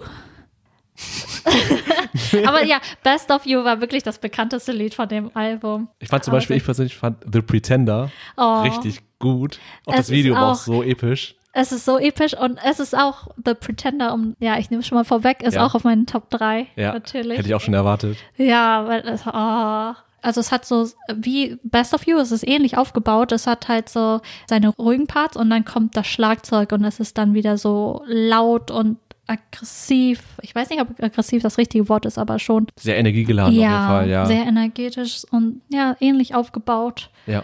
Leider bin ich nicht mehr so up to date. Also ich würde auch nicht sagen, dass ich so der allergrößte Foo Fighters Fan bin. Ich liebe sie und sie werden immer einen besonderen Platz in meinem Herzen haben und ich mag sie immer noch hören. Sind aber, also ich höre sie aber nicht so intensiv. Ich muss sagen, dass ich mir, glaube ich, die letzten zwei Alben sogar nicht richtig angehört habe von denen. Mhm. Aber sie sind diejenigen, die mich wirklich mit ihrer Musik so in den Bann gezogen haben. Und daraufhin, nach In Your Honor, gab es dann halt so einen Domino-Effekt. Ich habe dann weitere Bands dann entdeckt. Queens of the Stone Age habe ich entdeckt. Was war dann noch? Audio Slave, alles, was danach kam, das war dann wirklich das, was mir das so die Tür geöffnet hat. Weil vorher habe ich halt auch schon äh, Rockmusik gehört, nicht hauptsächlich, aber auch schon. Ich glaube, was wir alle gehört haben, war so Linkin Park. So, ich glaube, alle, Ja. egal, ob man sich selber so als äh, Hip-Hop bezeichnet, Rocker oder was für Musik man auch immer hört. Ich glaube, Linkin Park hat fast jeder gehört, weil die Mhm. auch sehr, sehr, sehr besonders waren. Ja, deswegen äh, meine Top 3 Foo Fighters Songs. Also Best, of You auf jeden Fall, ja. Auf jeden Fall von ich auch 2005 von dem Album In Your Honor. Dann The Pretender von 2007. Yes. Äh, Echo Silence, Patience and Grace, das, das war das Album. Und Everlong von, 19, oh, Everlong, okay. ja. von 1997 von äh, The Color and the Shape. Ah, Everlong, das ist doch mit dem, das lustige Musikvideo, ne, wo er auch äh, Dave Grohl? Spike-Haare hatte, glaube ich, auch und so. Ich krieg's nicht mal ganz zusammen. Klassiker. Das ist wirklich, ist auch, ich weiß nicht, wie die Foo Fighters das machen. Das ist einfach so ein mega Gemeinsa äh, Gemeinschaftsgefühl, wenn man das hört. Die schaffen Songs, die einfach alle zum Mitsingen Zu animieren, an- ne? Ja, animieren. Ich fand auch So. Everlong, habe ich auch noch als voll den wunderschönen Song abgespeichert. Auch der Text Mhm. ist sehr, sehr schön. Auch so eine, ist nicht eine äh, Liebeserklärung auch an seine jetzige Frau noch. Den hat er doch für sie geschrieben, habe ich irgendwo mal, glaube ich, aufgeschnappt. Das weiß ich nicht genau, vermute aber es ich kann jetzt einfach sehr mal. gut sein. Und ich, ja, die Foo Fighters haben halt auch immer sehr solche Texte, die irgendwie immer hoffnungsvoll sind. Da ist immer sehr viel Hoffnung und, und Optimismus drin und sehr viel Positives Mhm. drin. Das mag ich sehr an denen, aber verpackte halt in so einer sehr leidenschaftlichen Form und es ist sehr laut, aber sehr Ist dieses- sehr, sehr laut. Es ist Aber laut, aber gut. Ja, laut. Das ist insofern laut, dieses, wir möchten gehört werden. Wir lieben das Leben noch, aber wir sind halt auch nicht mit allem zufrieden. Aber trotzdem ist es so, wir möchten gehört werden. Ja. Und nicht einfach nur laut, um irgendwie auf die Kacke zu hauen oder so. Aber es ist halt, äh, Mhm. die Foo Fighters haben diesen Hoffnungsschimmer irgendwie in ihrer Musik, den ich sehr gerne mag. Ja, ich habe auch noch eine äh, so eine prägnante Erinnerung im Kopf. Mhm. Ich habe mal, ich wie gesagt, ich höre auch Foo Fighters super gerne. Ich habe auch viele viele Songs gehört, aber ich bin sehr schlecht mit Titelnamen. aber ich weiß noch, äh, auf YouTube habe ich das dann durch Zufall entdeckt, so ein Live-Konzert von denen. Mhm. War das vielleicht in der Wembley Arena? Ich weiß nicht mehr, wo das war. Ich habe eigentlich nicht mehr, ob es überhaupt. Das war glaube ich Amerika oder nicht. Ich weiß es nicht genau. Jedenfalls, das war so eine riesige Stage und die haben dann auch als allerletzten Song Best of You performt. Das war der letzte Song Ja. und man muss sich ja vorstellen, Dave Grohl haut ja richtig rein in seinen, wenn er singt, dann singt Ja. er richtig 100 Prozent jedes Mal. Ja. Und bei dem Song war er schon richtig tot, aber hat nochmal durchgezogen. Die Fans haben mitgemacht und ähm, hat je- jeder, jeder Satz, den er rausgebracht hat, hat gekratzt und ge geächtzt. Also er war richtig am Ende, aber trotzdem 110 Prozent gegeben und da hat, das hat man richtig gefühlt. Und das, da gab es so schöne Kamerafahrten, einfach nur wie alle, auch wie Dave Grohl und auch die gesamte Band so fasziniert waren von der Energie der Fans, die zurückgekommen, die Energie, die die Fans ausgestrahlt haben. Ja. Und das werde ich auch nicht vergessen. Das war, ich glaube, ich kann mir gar nicht ausmalen, wie das sein muss, wenn man da gewesen wäre. Einfach einer von vielen in der Menge und auf dem Konzert von den Foo Fighters. Aber das Ding ist, ja, Foo Fighters geben echt immer gute Konzerte, weil man sieht einfach, dass die, man spürt es einfach, dass sie ihre Musik, also es lieben zu performen und ihre Musik lieben und einfach lieben, Musiker zu sein. Also ich war jetzt auch auf der äh, Horner Rennbahn Ja. 2000, oh, ich weiß nicht mehr, vor ein paar Jahren beim Foo Fighters Konzert und das ist einfach die, Cool. die sind einfach so leidenschaftlich dabei und das spürt das Publikum, die Menge auch und gibt es halt zurück und und die sind einfach so, und die sind einfach auch mega süß und Ja, Dave voll die Grohl, lieben Menschen, richtig ja. die süßen, die halt auch sehr total selbstironisch und und das drum, ich meine, der Künstler macht viel, also gibt viel zu der Musik dazu, die er performt. Und ähm, ich hatte auch schon Künstler, die sind halt technisch sehr, sehr gut, gut, gute, die spielen ihre Instru- Instrument gut, dies und das, aber man merkt dann einfach, dass sie einfach ihre Setlist abspielen und es ist, es ist zwar objektiv gut, aber die Energie fehlt. Das hatte ich halt bei einigen Bands. Und bei den Foo Fighters ist es wirklich, die geben immer 100 Prozent. Ich meine, es gibt so viele Geschichten von Dave Grohl und den von anderen ähm, Bandmitgliedern, wie Dave Grohl, als er doch einmal von der Bühne gefallen ist und hat sich das Bein gebrochen und Ja, hat da ja. weitergespielt. Habe ich auch mitbekommen. Das ist Wahnsinn. Er zieht durch, alle ziehen durch. Alles für- zieht durch. Seine Stimme ist weg, er zieht durch. Es Ja. ist einfach, er ist auch der, voll der witzige Typ. Ja. Und letztens habe ich erst ein, also er ist auch voll, seine Stimme ist unglaublich. Und ich habe eine, äh, ein Video entdeckt, das war vom Kennedy Center Honor. Ich weiß nicht genau, wie der offizielle Titel heißt. Auf jeden Fall ist es immer, äh, es gibt immer so Auszeichnungen für Künstler, die halt Was geleistet haben? ja, aber ich glaube, ja, genau, auf äh, USA bezogen, dass sie einen großen Wert beigetragen haben für, für die Musik. Und da werden halt immer für Musik oder andere Sachen wie Filme, was auch immer. Und äh, da wurde halt, wer wurde da geehrt? Ich glaube, Pa- äh, Paul McCartney wurde da ge Gott geehrt. ja. Genau, und dann gibt es immer so Künstler, die halt die ähm, Songs von der Person performen, die ähm, geehrt worden ist. Und da war halt auch Dave Grohl dabei mit, ähm, hat zusammen mit Nora Jones, Maybe I'm Amazed performt. Und das war einfach umwerfend. Das ist halt, die haben dann seine raue Stimme zusammen mit ihrer sehr sanften, jazzigen Stimme. Und die haben das echt gut gemacht. Und das Video kann ich auch nur empfehlen. Findet man auf YouTube. Mhm. Ach, voll interessant, diese Kombination. Ja. Dass sie so Gegensätze, anscheinend, an, anscheinende Ja. Gegensätze oder nicht so passende Dinge zusammen doch so gut ergänzen können. Ich bin auch immer noch verwundert, dass er nach, äh, wie du schon meintest, seine, Sti seine Stimme war weg auf dem Konzert. Dies, äh, Es hört sich auch immer so an, als würde er so halb schreien. Ja. Und dass er, aber seine Stimme ist immer noch sehr gut gepflegt, also sehr, sehr gut. Sehr professionell auf jeden Fall, wie er auch, Ja. wie die alle gemeinsam als Band auftreten. Mit Pat Smear, der ist ja auch schon seit den Nirvana-Zeiten dabei und das ist echt eine coole Truppe auf jeden Fall. Und Mhm. das vermitteln sie auch, Ja, dieses Gefühl. ja. Ey, coole Auswahl. Ich hätte, Foo Fighters habe ich wie gesagt auch viel gehört und ich habe auch ein bisschen überlegt, sie so reinzunehmen, aber da hat mir dann, da gab es noch andere Aus, eine andere Auswahl, die noch ein bisschen mehr mich beeinflusst hat, aber Mhm. Foo Fighters war auf jeden Fall auf auf einer hohen Liste. Auch jetzt höre ich sie noch, Ja. wenn ich irgendwie Sport mache zu Hause irgendwie äh, oder joggen gehe oder so. Da sind ihre Songs voll ideal dafür. Die haben, wie gesagt, dieses Hoffnungsvolle, dieses Emotionale und dieses Pushende, das Ja. treibt einen richtig an und man gibt Ja. viel mehr Gas im eigenen Leben dann auch. Sind sehr, ja, sehr inspiriert. Ja, Das zu meiner zweiten Auswahl. ja. Und bei dir? Ich Sie? finde, meine zweite Auswahl ergänzt sich ziemlich gut. Ich glaube, du kannst schon fast erraten, um wen es sich handelt, weil du hast die auch schon gerade eben kurz erwähnt. Und zwar Linkin Park. Linke Park. Linkin Park. Wer sonst? Ey, Linkin Park. Ich glaube, Linkin Park, äh, was muss man zu Linkin Park noch Linkin sagen, Park. ey? Linkin Park. also Linkin Park, ich glaube, jeder hat schon mal von Linkin Park gehört. Den Namen, mindestens den Namen. Jeder. Wenn nicht, dann kommt mal aus eurer Höhle raus, weil ohne Spaß. Sowas das, von. Mhm. das muss man, die muss man auf jeden Fall irgendwie kennen. Und ja, es ist halt so, dass Linkin Park für mich so einen krassen, eigenständigen Musikstil hatten. Mhm. Wie du gerade meintest mit Jazz und bei den Foo Fighters, ne, dieses, dieses Cover.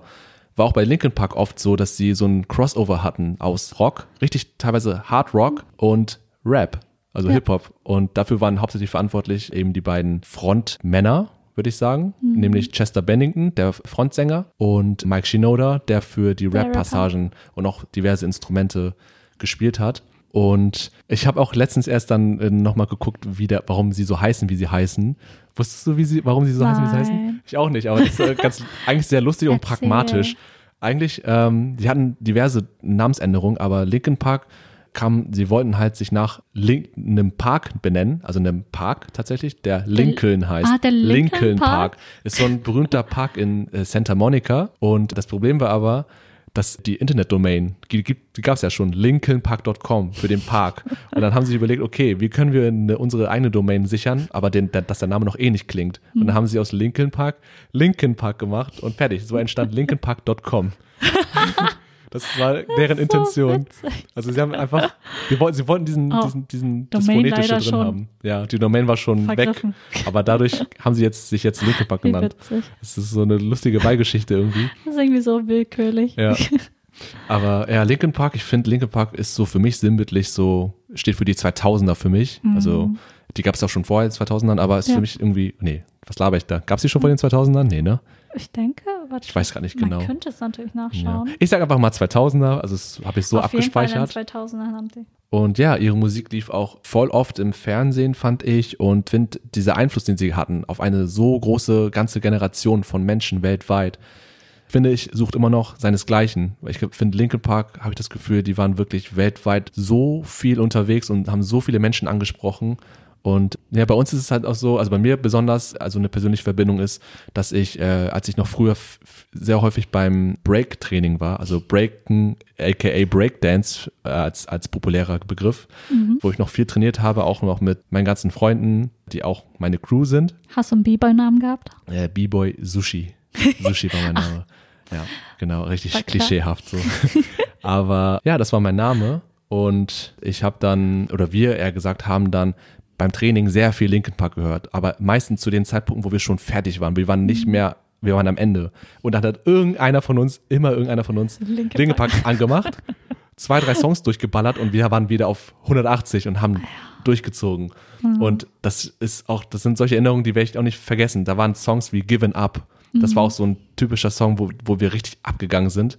Äh, der eigentlich auch ziemlich, äh, also der Text an sich ist ja auch eher, weiß nicht so, es geht ja um Aufgeben und überfordert sein mit seinen eigenen Problemen, aber diese Kombination daraus und diese aggressive Stimmung, diese Wut und dieser 17, da ist so ein 17 Sekunden Schrei von Chester da drauf und der, der, der gibt mir immer noch Gänsehaut, wenn ich das höre. Und der hat auch live sogar einige Male diesen 17 Sekunden Scream geschafft, ohne abzubrechen, nachdem er während des Konzerts über mehrere Stunden, also man muss sich das vorstellen, was für eine hat. Leistung, ja, wie bei äh, Dave Grohl und den Foo Fighters, das ist echt Hatte anstrengend. Eine unglaubliche Stimme. Ja, Lenke, So ein Volumen und so ein Ja. wirklich. ich fand auch so, so Seine Stimmfarbe war auch einfach. Mhm, Ich fand auch so Schön. diese Kombination aus engelsgleicher Stimme und dann noch dieses teuflische, diabolische fast schon, dieses raue und bösartig klingende, finde ich. Diese Kombination war Mhm. so einzigartig. Der Musik und deren Texte, also die Themen, die sie in, in Liedern besprochen haben, das war so richtig, es war einzigartig und Ja. das hat ja wirklich irgendwie, war im Einklang mit dem, was wir so im, in der Jugend halt, was uns beschäftigt hat. Mhm.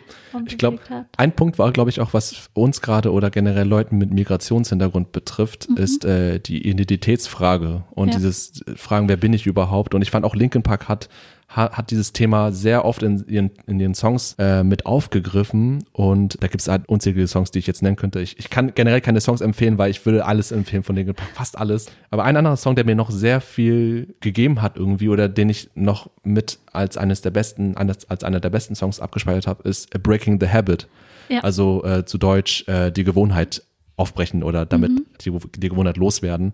Und das ist ein Song, den hat äh, Max Shinoda geschrieben. Ich dachte erstmal für Chester, aber äh, ich habe nochmal recherchiert, das war ein Song, den hat er für einen damaligen guten Freund geschrieben, der unter Pro äh, Drogenproblemen gelitten hat. Ach, wirklich? Ich Ja. dachte, es wäre für Chester Ich dachte gewesen. auch erst, aber der Song ist schon relativ alt und der wurde schon Okay. längere Zeit geschrieben.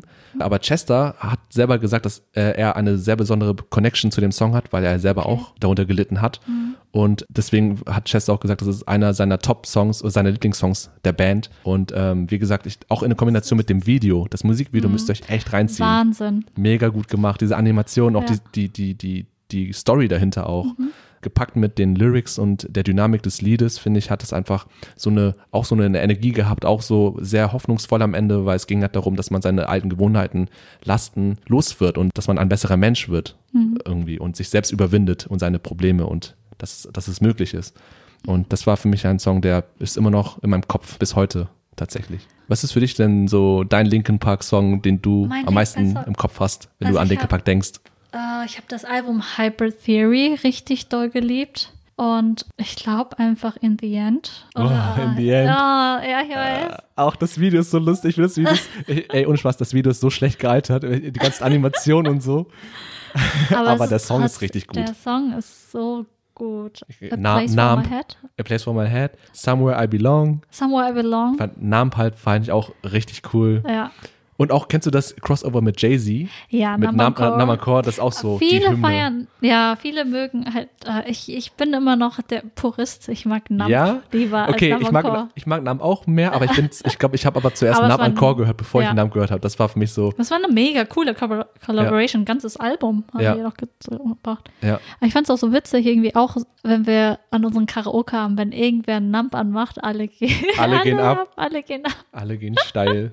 Alle können den Alle Text können, auch. alle können den Text, egal wer was hört normalerweise. Jeder, jeder liebt Linkin Park. Ja, jeder das- liebt diese Songs. Da sieht man echt diesen popkulturellen Einfluss, Mhm. den Lin- Linkin Park hatte. Ja. Und ja, das ist, war ehrlich eine Band, die bis heute immer noch Leute berührt. Auch wenn Sehr. leider Chester Bennington seit 2017 nicht mehr lebt. Mhm. Denn er hat äh, Suizid begangen und das hat die ganze Musikwelt, aber auch die. Nicht-Musikwelt Ja. erschüttert, ja. Und man merkt, dass dadurch auch irgendwie eine gewisse Ära zu Ende gegangen ist und die Leute dann Ja. bis heute immer noch trauern. Und für mich war es auch, ich glaube, für uns alle war es damals echt noch ein Schock. Und man versucht immer noch damit klarzukommen, Mhm. Ja. so ein bisschen, auch wenn man ihn nicht persönlich kannte, aber er hat halt mit seiner Stimme und mit seinen Liedern unsere Köpfe, unsere Herzen so berührt und das wird man auch nicht vergessen. Vor allem unsere Generation, aber ich glaube, viele Generationen Ja. mega beeinflusst und es ist immer noch sehr, es ist, gibt den Liedern noch einen weiteren besonderen Touch, Ja. kann man sagen, Ja. wenn man die nun hört. Es Ja. ist irgendwie noch, Noch bedeutsam, noch noch bedeutsamer. bedeutsamer, die Texte, die Songs. das finde ich auch. Ja. So, jetzt haben wir zwei Artists abgeschlossen und Mhm. jeweils ein Artist bleibt noch übrig. Ein Artist. So, Mhm. ich würde sagen, du kannst wieder loslegen und deine letzte, deinen letzten Artist präsentieren. Meine letzte Auswahl. Mein Jetzt bin ich gespannt. Wer ist es? Die Beatles. Die Beatles. Die Beatles. Und zwar, ich, Oha. die Beatles von 1960 bis 1970 aktiv gewesen, ein Album rausgebracht. Die haben mir schon immer viel bedeutet und ich habe sie immer geliebt und gerne gehört, aber scheinbar habe ich, weiß ich nicht, nie richtig zugehört. Also natürlich, die Beatles sind Klassiker, viele hören sie, aber Ja. warum ich sie gewählt habe, warum sie mich geprägt haben, irgendwie jetzt, ich weiß nicht, ob das mit dem Alter kommt oder mit den Jahren jetzt, dass ich mich viel stärker äh, verbunden fühle mit denen, mit ihren Songs auch, mit ihren Songtexten. Ich weiß nicht, ob das daran liegt, ob ich erwachsener geworden bin und einfach mehr erlebt habe und dann halt auch mich einfach mit dem Inhalt mehr ide- identifizieren kann. Aber irgendwie haben die Songs jetzt viel mehr Schlagkraft für mich. Das ist jetzt auch in den letzten paar Jahren erst kommen, letzten vier Jahren oder so, obwohl ich die auch schon viel, viel, viel länger kenne, seit meiner Kindheit.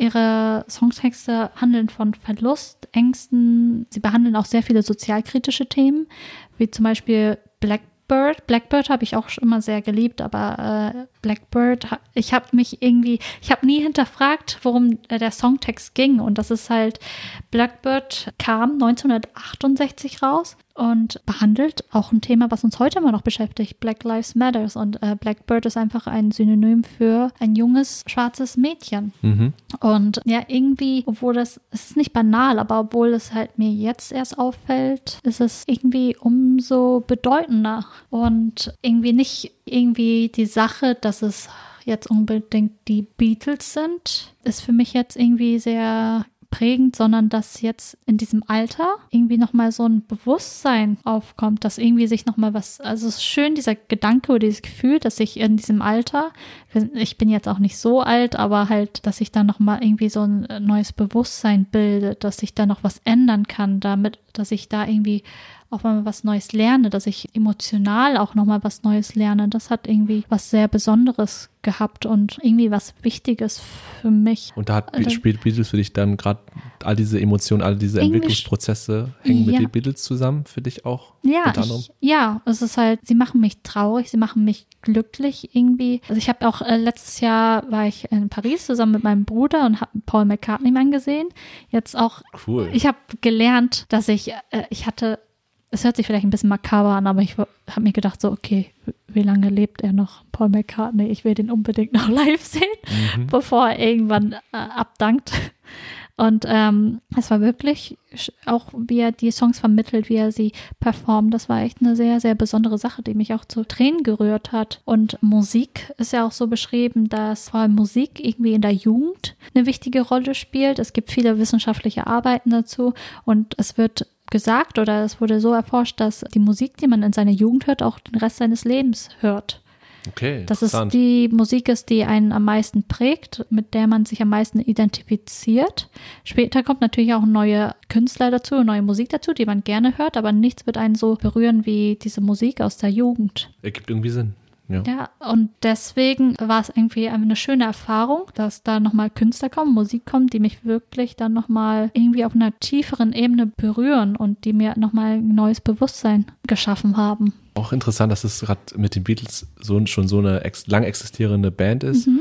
die man, jeder, oh, die in aller Munde ist. Jeder, die sind ja, ja so popkulturell so was von relevant. Aber ich habe auch nicht so den Bezug zu den Beatles, aber es ist interessant zu sehen, dass sie doch nochmal in einem Leben irgendwie auftauchen und auf einmal doch ja. für einen selbst relevant werden. Ja, und das ist halt auch so interessant, weil man hat die Musik schon gehört, aber man hat sie nicht bewusst gehört. Mhm. Und auf einmal haben sie eine Relevanz für einen. Und es ist halt, ich würde gern wissen, was da wirklich passiert ist, so in mir sozusagen. Ja, ich auch. Sag mal, muss ich noch mal. Erklär mal, mal jetzt. Okay, wo ist das Röntgengerät? aber es ist wirklich interessant. Ja. Hast du auch den Film Yesterday gesehen? Ja, habe ich gesehen. Ich habe ihn nicht gesehen, aber. Also, nee, schau ihn dir an, der war nee, wirklich. Die erste Szene war wirklich, wirklich, wirklich schön. Von Danny, wie heißt er nochmal? Danny Boyle? Der von, ähm, wie heißt der Film nochmal? Der mit Ewan McGregor. Der hat auch äh, Dings da, Slumdog Millionär gedreht. Ich weiß nicht, ich glaube, Danny Boyle war das auf jeden Fall. Von dem ist das. Und ich mag seine Filme sehr gerne. Okay. Transpotting, glaube ich. Ja, Transpotting. Der Film mit Ewan McGregor, Klassiker. Ja, aber Yesterday kann ich auch empfehlen. Er ist ein bisschen kitschig, aber ist auch schön. Wer, wer die Beatles gerne mag, mag auch den Film gerne, weil die Songs werden da halt auch ein bisschen neu interpretiert und okay, cool. Schön. Beatles, aber ein Film, den ich auf jeden Fall empfehlen kann, wenn es um Beatles-Songs geht, ist Across the Universe. Der ist von, ich würde sagen, 2007, würde ich sagen. Und da werden alle Beatles-Songs in so eine Art Musical eingebettet. Der Film ist mit äh, Jim Sturgis und Evan Rachel Wood. Und die Geschichte ist auch sehr schön und so wie die Songs halt neu interpretiert werden, das ist auch sehr erfrischend gewesen. Mhm. Okay, kenne ich auch jetzt nicht. Also ich muss noch Yesterday nachholen. Habe auch schon gehört, dass der eigentlich ganz gut ist. Auch gerade für Leute, die halt die Beatles feiern oder mögen oder deren Songs kennen. Es ist süß. Es ja, ist ein süßer Film. So, so eine also, Connection besteht dann schon wieder da. Ja, es ist einfach gleich einfach so ein gute Laune-Film auch einfach. Nichts Schweres, aber auch einfach schön für die Seele. Genau. Und das ist halt meine dritte Wahl gewesen. Ich weiß nicht, ob unbedingt jetzt wegen den Beatles selber oder wegen, wegen dem, was sie mit mir gemacht haben. Mhm. Vielleicht so eine Kombo, eine Mischung aus beiden und dann einfach zeitlich so gut aneinander getroffen, miteinander getroffen, dass es Mhm. einfach gepasst hat und Ja, man sich einander gefunden hat. Die Beatles haben dich gefunden und du hast die Beatles für dich Mhm. Gefunden. entdeckt. Also richtig entdeckt. Ja, vielleicht war ich einfach noch nicht bereit für die Beatles. Ja. Und jetzt bin ich es. Und die haben mich erwischt, volle Ja. Kanne Du erwischt. musst dir mal vorstellen, wenn du nochmal noch die nächsten fünf Jahre, dann ist da vielleicht eine neue Band, die noch länger war als die Nein. Beatles und auf einmal, wow, warum höre ich die auf einmal jetzt und mich, Ja. mich, mich interessieren deren Songs auf einmal. Man wird sehen, was passiert Wird in. Zukunft. Ah, und äh, meine Top 3 Beatles-Songs, die ich liebe, liebe, liebe, liebe, ist äh, einmal äh, Blackbird, wie schon erwähnt, von 1968, war auf dem Album The Beatles. Dann Let It Be, Mhm. oh, das ist so ein schöner Song. Äh, Klassiker. von- Klassiker 1970 auf dem Album Let It Be und Eleanor Rigby 1969 auf dem Album Yellow Submarine. Also ihr könnt auf jeden Fall Anis Musikgeschmack trauen und ihrer Top-3-Liste. Hört euch das an, wenn ihr das noch nicht gehört habt. Ich werde es auch noch bestimmt nachholen, Ja, wenn sie mir die Links schickt. aber nur dann. Aber nur dann. Aber nur dann. Okay, und jetzt der Final Artist So, von deiner feine- Seite. Yeah, der letzte Artist, den ich habe. Und das ist auch vielleicht ein obvious Pick, ich weiß nicht genau. Ich würde sagen, einer der erfolgreichsten Solo-Künstler aller Zeiten. Ich würde ihn als, ich glaube, viele nennen ihn einfach Rap-God, der Gott vom Ah. Rap. Es kann nur einer sein, es ist Eminem. Eminem, Eminem? aka Marshall Mathers, der Dritte. Detroit. Detroit, seine Hometown. Und ja, genau wie bei Linkin Park, was soll ich denn noch sagen? Eminem, Eminem ist einfach, den kennt wirklich jeder aus der hintersten Ecke. Wirklich, der ist so überall vertreten. Der hat nicht nur Musik gemacht, er hat auch Filme gemacht. Er hat Oscars gewonnen, beziehungsweise seine Musik hat Oscars gewonnen. Und der Mann hat alles erreicht, was man erreichen kann, gefühlt. Ähm, aber ja, vielleicht noch für die Leute, die nicht ganz genau wissen, wer Eminem ist. Er ist halt Rapper, aber nicht nur das, sondern auch ein sehr begabter Songwriter, natürlich, weil er seine eigenen Songs schreibt und auch Freestyler. Mhm, Freestyler auch. Ah. Und er ist auch Producer. Und das werde ich noch an einer späteren Stelle gleich erklären, wo das nochmal zur Geltung kommt. Jedenfalls hat er halt als einer der erfolgreichsten Musiker aller Zeiten über 249 Millionen Tonträger verkauft. Und ähm, ja, das schaffen nur die ganz wenigen und da sieht man auch seine Relevanz die er seit Anbeginn hat. Also auch für mich, wie bei Linkin Park, ist auch Eminem für mich eine sch- erscheinende äh, oder scheinende Figur der 2000er Jahre für mich. Und ähm, ja, ich habe noch eine klare Erinnerung daran, wie ich, glaube ich, das war so das, das erste Mal, dass ich ihn im Fernsehen gesehen habe. Das war von einem Song von 2004. Der heißt Like Toy Soldiers, also wie Spielzeugsoldaten. Kennst du den, Andi? Okay. Was mich daran so geprägt hat oder was mir hängen geblieben ist, ist halt das Musikvideo, weil direkt am Anfang der Szene wird gezeigt, wie ein Freund von Eminem in dem Song reanimiert wird und versucht wird, ihn wiederzubeleben, weil er angeschossen wurde und überall war Blut und ich war irgendwie noch in so einem zarten jungen Alter. Ich konnte das nicht verarbeiten. Ich war, ich, ich habe den Song nicht verstanden, kein bisschen, aber das Video hat mich so fertig gemacht, so traumatisiert fast schon.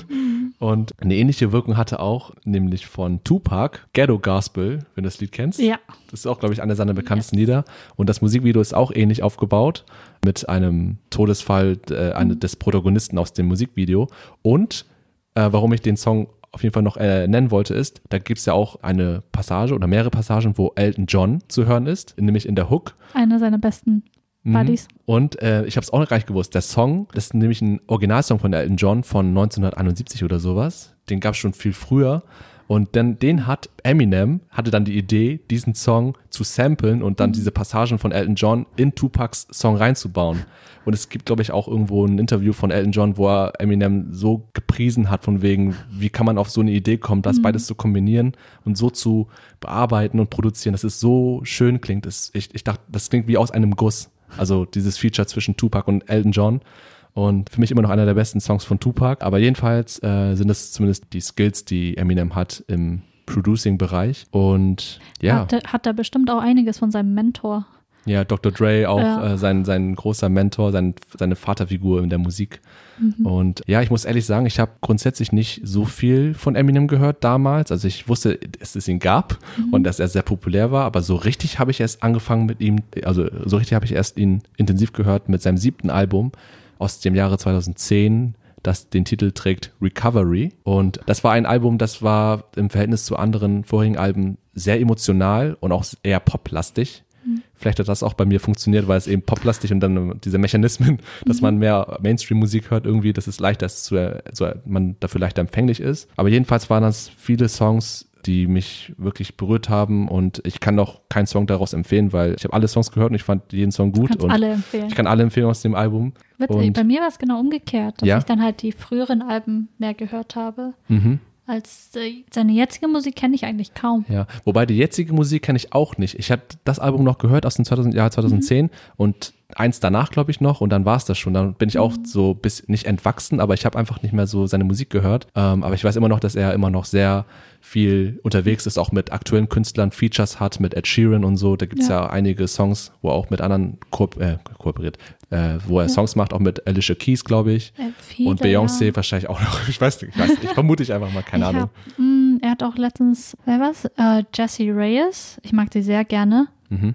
Relativ junge Künstlerin. Die hatte auch einen Collaboration, einen Song mit ihm gemacht. Ich glaube, Two Coffins heißt der. Und das Lied mochte ich auch sehr gerne. Sein Rap-Part ist auch super drin. Ja, Ist ich kenne den Song noch nicht, aber ich Nee. werde nochmal abchecken. Und wa warum hat er dich jetzt geprägt? Ähm, in- Inwiefern? Inwiefern? Das ist, glaube ich, einfach, dass er die Tür zum Hip-Hop war für mich. Die Tür zum Hip-Hop und Rap, zu diesem Genre Ah. und auch zu dieser Kultur. Mhm. Äh, Weil vorher kannte ich das alles gar nicht und durch ihn, als so ein populärer Künstler wie er ist, hat er mich da irgendwie da reingeführt und mir so ein bisschen gezeigt, was das alles darbietet. Und danach habe ich erst auch mehr über andere Künstler, Snoop Dogg oder, weißt du, es gibt ja so viele, die man aufzählen kann. Mhm. Ja, das war so für mich der Door-Opener irgendwie. Obwohl ich heutzutage eher weniger so Ami-Rap höre. Ja. Generell Rap eher weniger.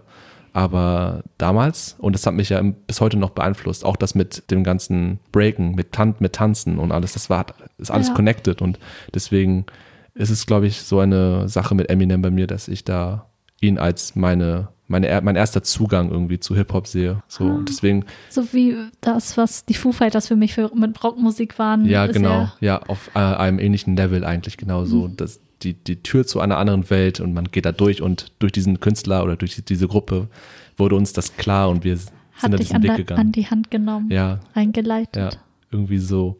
Und eine Sache noch zu Eminem und wenn ihr den Film nicht kennt, guckt ihn euch an. Aber ich hoffe, dass jeder von dem Film mal gehört hat, nämlich Eight Mile aus dem Jahr 2002. Das, es gilt nicht offiziell als Autobiografie von Eminem, aber er selbst sagt, es ist quasi seine Autobiografie, weil da viele Sachen auch re realitätsgetreu aus seinem Leben Ja. wiedergespiegelt werden. Und es ist so eine klassische Underdog-Story eines weißen Mannes, der in einem von dunkelhäutigen besiedelten Viertel zurechtkommt, in der Rap-Szene auch zurechtkommen muss und die Akzeptanz gegenüber ihm ist halt null. Also er muss sich da hart durchsetzen und es ist auch so eine schöne Story und gerade das Ende müsst ihr, ich, ich will es nicht spoilern, aber guckt euch da einfach den Film an, weil das Ende ist wirklich episch. Ja. Und, Und, ähm, mit Brittany Murphy, der mittlerweile auch verstorben ist. Ah, okay. Hm. Ja, als Eight Mile rauskam, das war echt so, alle haben den geguckt. Ja, Das war auch, und es war auch sehr besonders, dass er sich selber gespielt hat, sozusagen. ja. Und kennst du noch den äh, Main-Soundtrack? Den Soundtrack Lose dazu? Yourself? Ja, den auch letztens bei den Oscars. Den er auch präsentiert hat, ne? Ja, das genau. war richtig krass. War so aus dem Nichts. Aus dem Nichts, alle haben geguckt, so, äh, okay. Ja, ja. Ich fand das auch richtig lustig zu sehen, die Reaktion der, Ja. des Publikums. Das war Und super. Voll viele waren irritiert, aber ich Ja. fand's mega gut. ich fand es auch cool, einfach zu sehen, wie er noch performt wie damals eigentlich. Mhm. Und das ist auch so ein ikonischer Song, so eine Hymne fast schon. Und wenn dieses Ja. Intro losgeht, alle wissen, was kommen wird und alle können auch die größten, die größten Teile des Songs mitrappen. Mhm. Versuchen es zumindest, so wie ich. äh, und scheitern immer dann irgendwie dran. Aber nichtsdestotrotz der Song und wie gesagt, das, die ganze Figur Eminem ist einfach für mich, aber auch, glaube ich, für viele weitere andere auf der Welt eine Figur, die die Musik sowas von geprägt hat, das ganze Musikgenre auf den Kopf gestellt hat und ja, das ist mein dritter Pick, mein letzter Pick.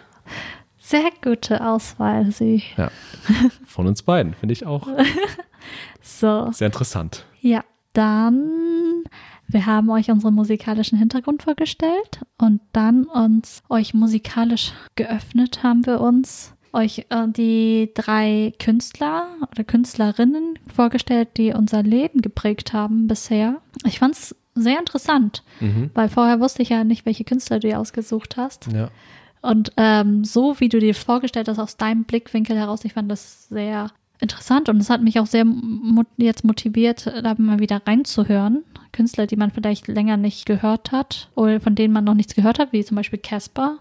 Kannte ich vorher auch nicht wirklich, also nur vom Namen her, aber jetzt bin ich echt angefixt, Ja, aber ein ähnliches bisschen kann ich, hereinzuhören. ich kann es auch nur gleich genauso zurückgeben, weil, wie gesagt, ich habe auch mit Mar Mariah Carey nicht so viel am Hut. Oder mit den Beatles, wo, wo ich weiß, dass beide oder bei, äh, die Band und Mariah Carey äh, grandiose Musik gemacht haben.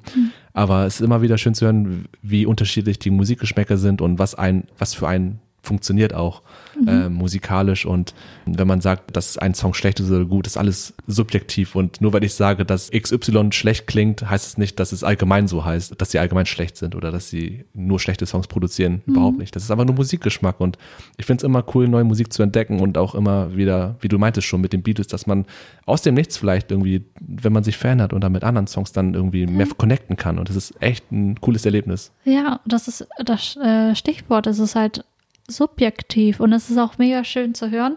Ich meine, du hast auch äh, jetzt Bands genannt, wie zum Beispiel Linkin Park oder Eminem, die ich selber höre oder gehört habe und das nochmal aus deinem Blickwinkel zu hören, warum du sie so sehr liebst, warum sie dir so viel bedeuten, diese Ja. Gründe zu hören. Irgendwie, weil letztendlich Musik vereint uns alle.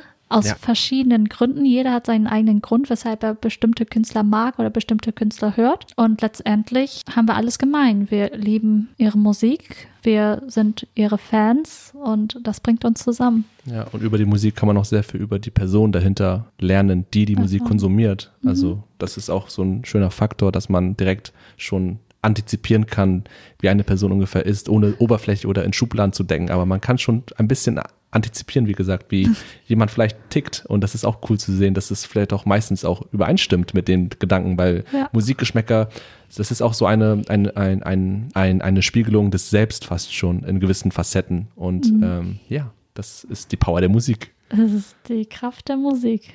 Ja, das wäre es erstmal zu der zweiten Episode von Salt and Pressure. Ich hoffe, euch hat diese Folge gefallen und ihr habt ein bisschen mehr über uns erfahren, vielleicht auch ein bisschen etwas dazu gelernt. Und was wird die nächste Folge sein, Sü? Die nächste Folge, und äh, das wird auch eine sehr spannende und witzige Folge, auf die freue ich mich schon. Wir werden ein bisschen was über Gastronomie erzählen. Und nicht nur über Gastronomie an sich, sondern auch unsere eigenen persönlichen Erfahrungen, weil wie ihr aus der ersten Folge schon gehört habt, wir beide haben uns halt über das Restaurant-Business kennengelernt. und das hat uns auch in vielerlei Hinsicht geprägt und beschäftigt uns auch im- immer noch bis heute. Und wir wollen da so ein bisschen reintauchen in Ja. unsere äh, Gastro-Vergangenheit und was wir bisher daraus mitgenommen haben und auch vielleicht über die Gastronomie an sich, die Historie und was dahinter steckt. Und das wird auch sehr spannend sein. Es wird sehr interessant sein. Wir haben vieles gelernt, was wir vorher halt nicht gewusst haben. Ja, Und wir hoffen, dass es euch gefallen wird, so wie euch diese Folge vielleicht gefallen hat. Und ja, das wäre es dann erstmal von uns. das wäre es. Vielen Dank fürs Zuhören und wenn ihr bis hierhin durchgehalten habt. Es war natürlich auch eine sehr lange Folge, aber ich hoffe, es hat sich gelohnt für euch und ihr seid gespannt auf die nächste Folge und ja, wir freuen uns, wenn ihr wieder dabei seid. Mhm. Bis zum nächsten Mal. Macht's gut. Ciao. Ciao.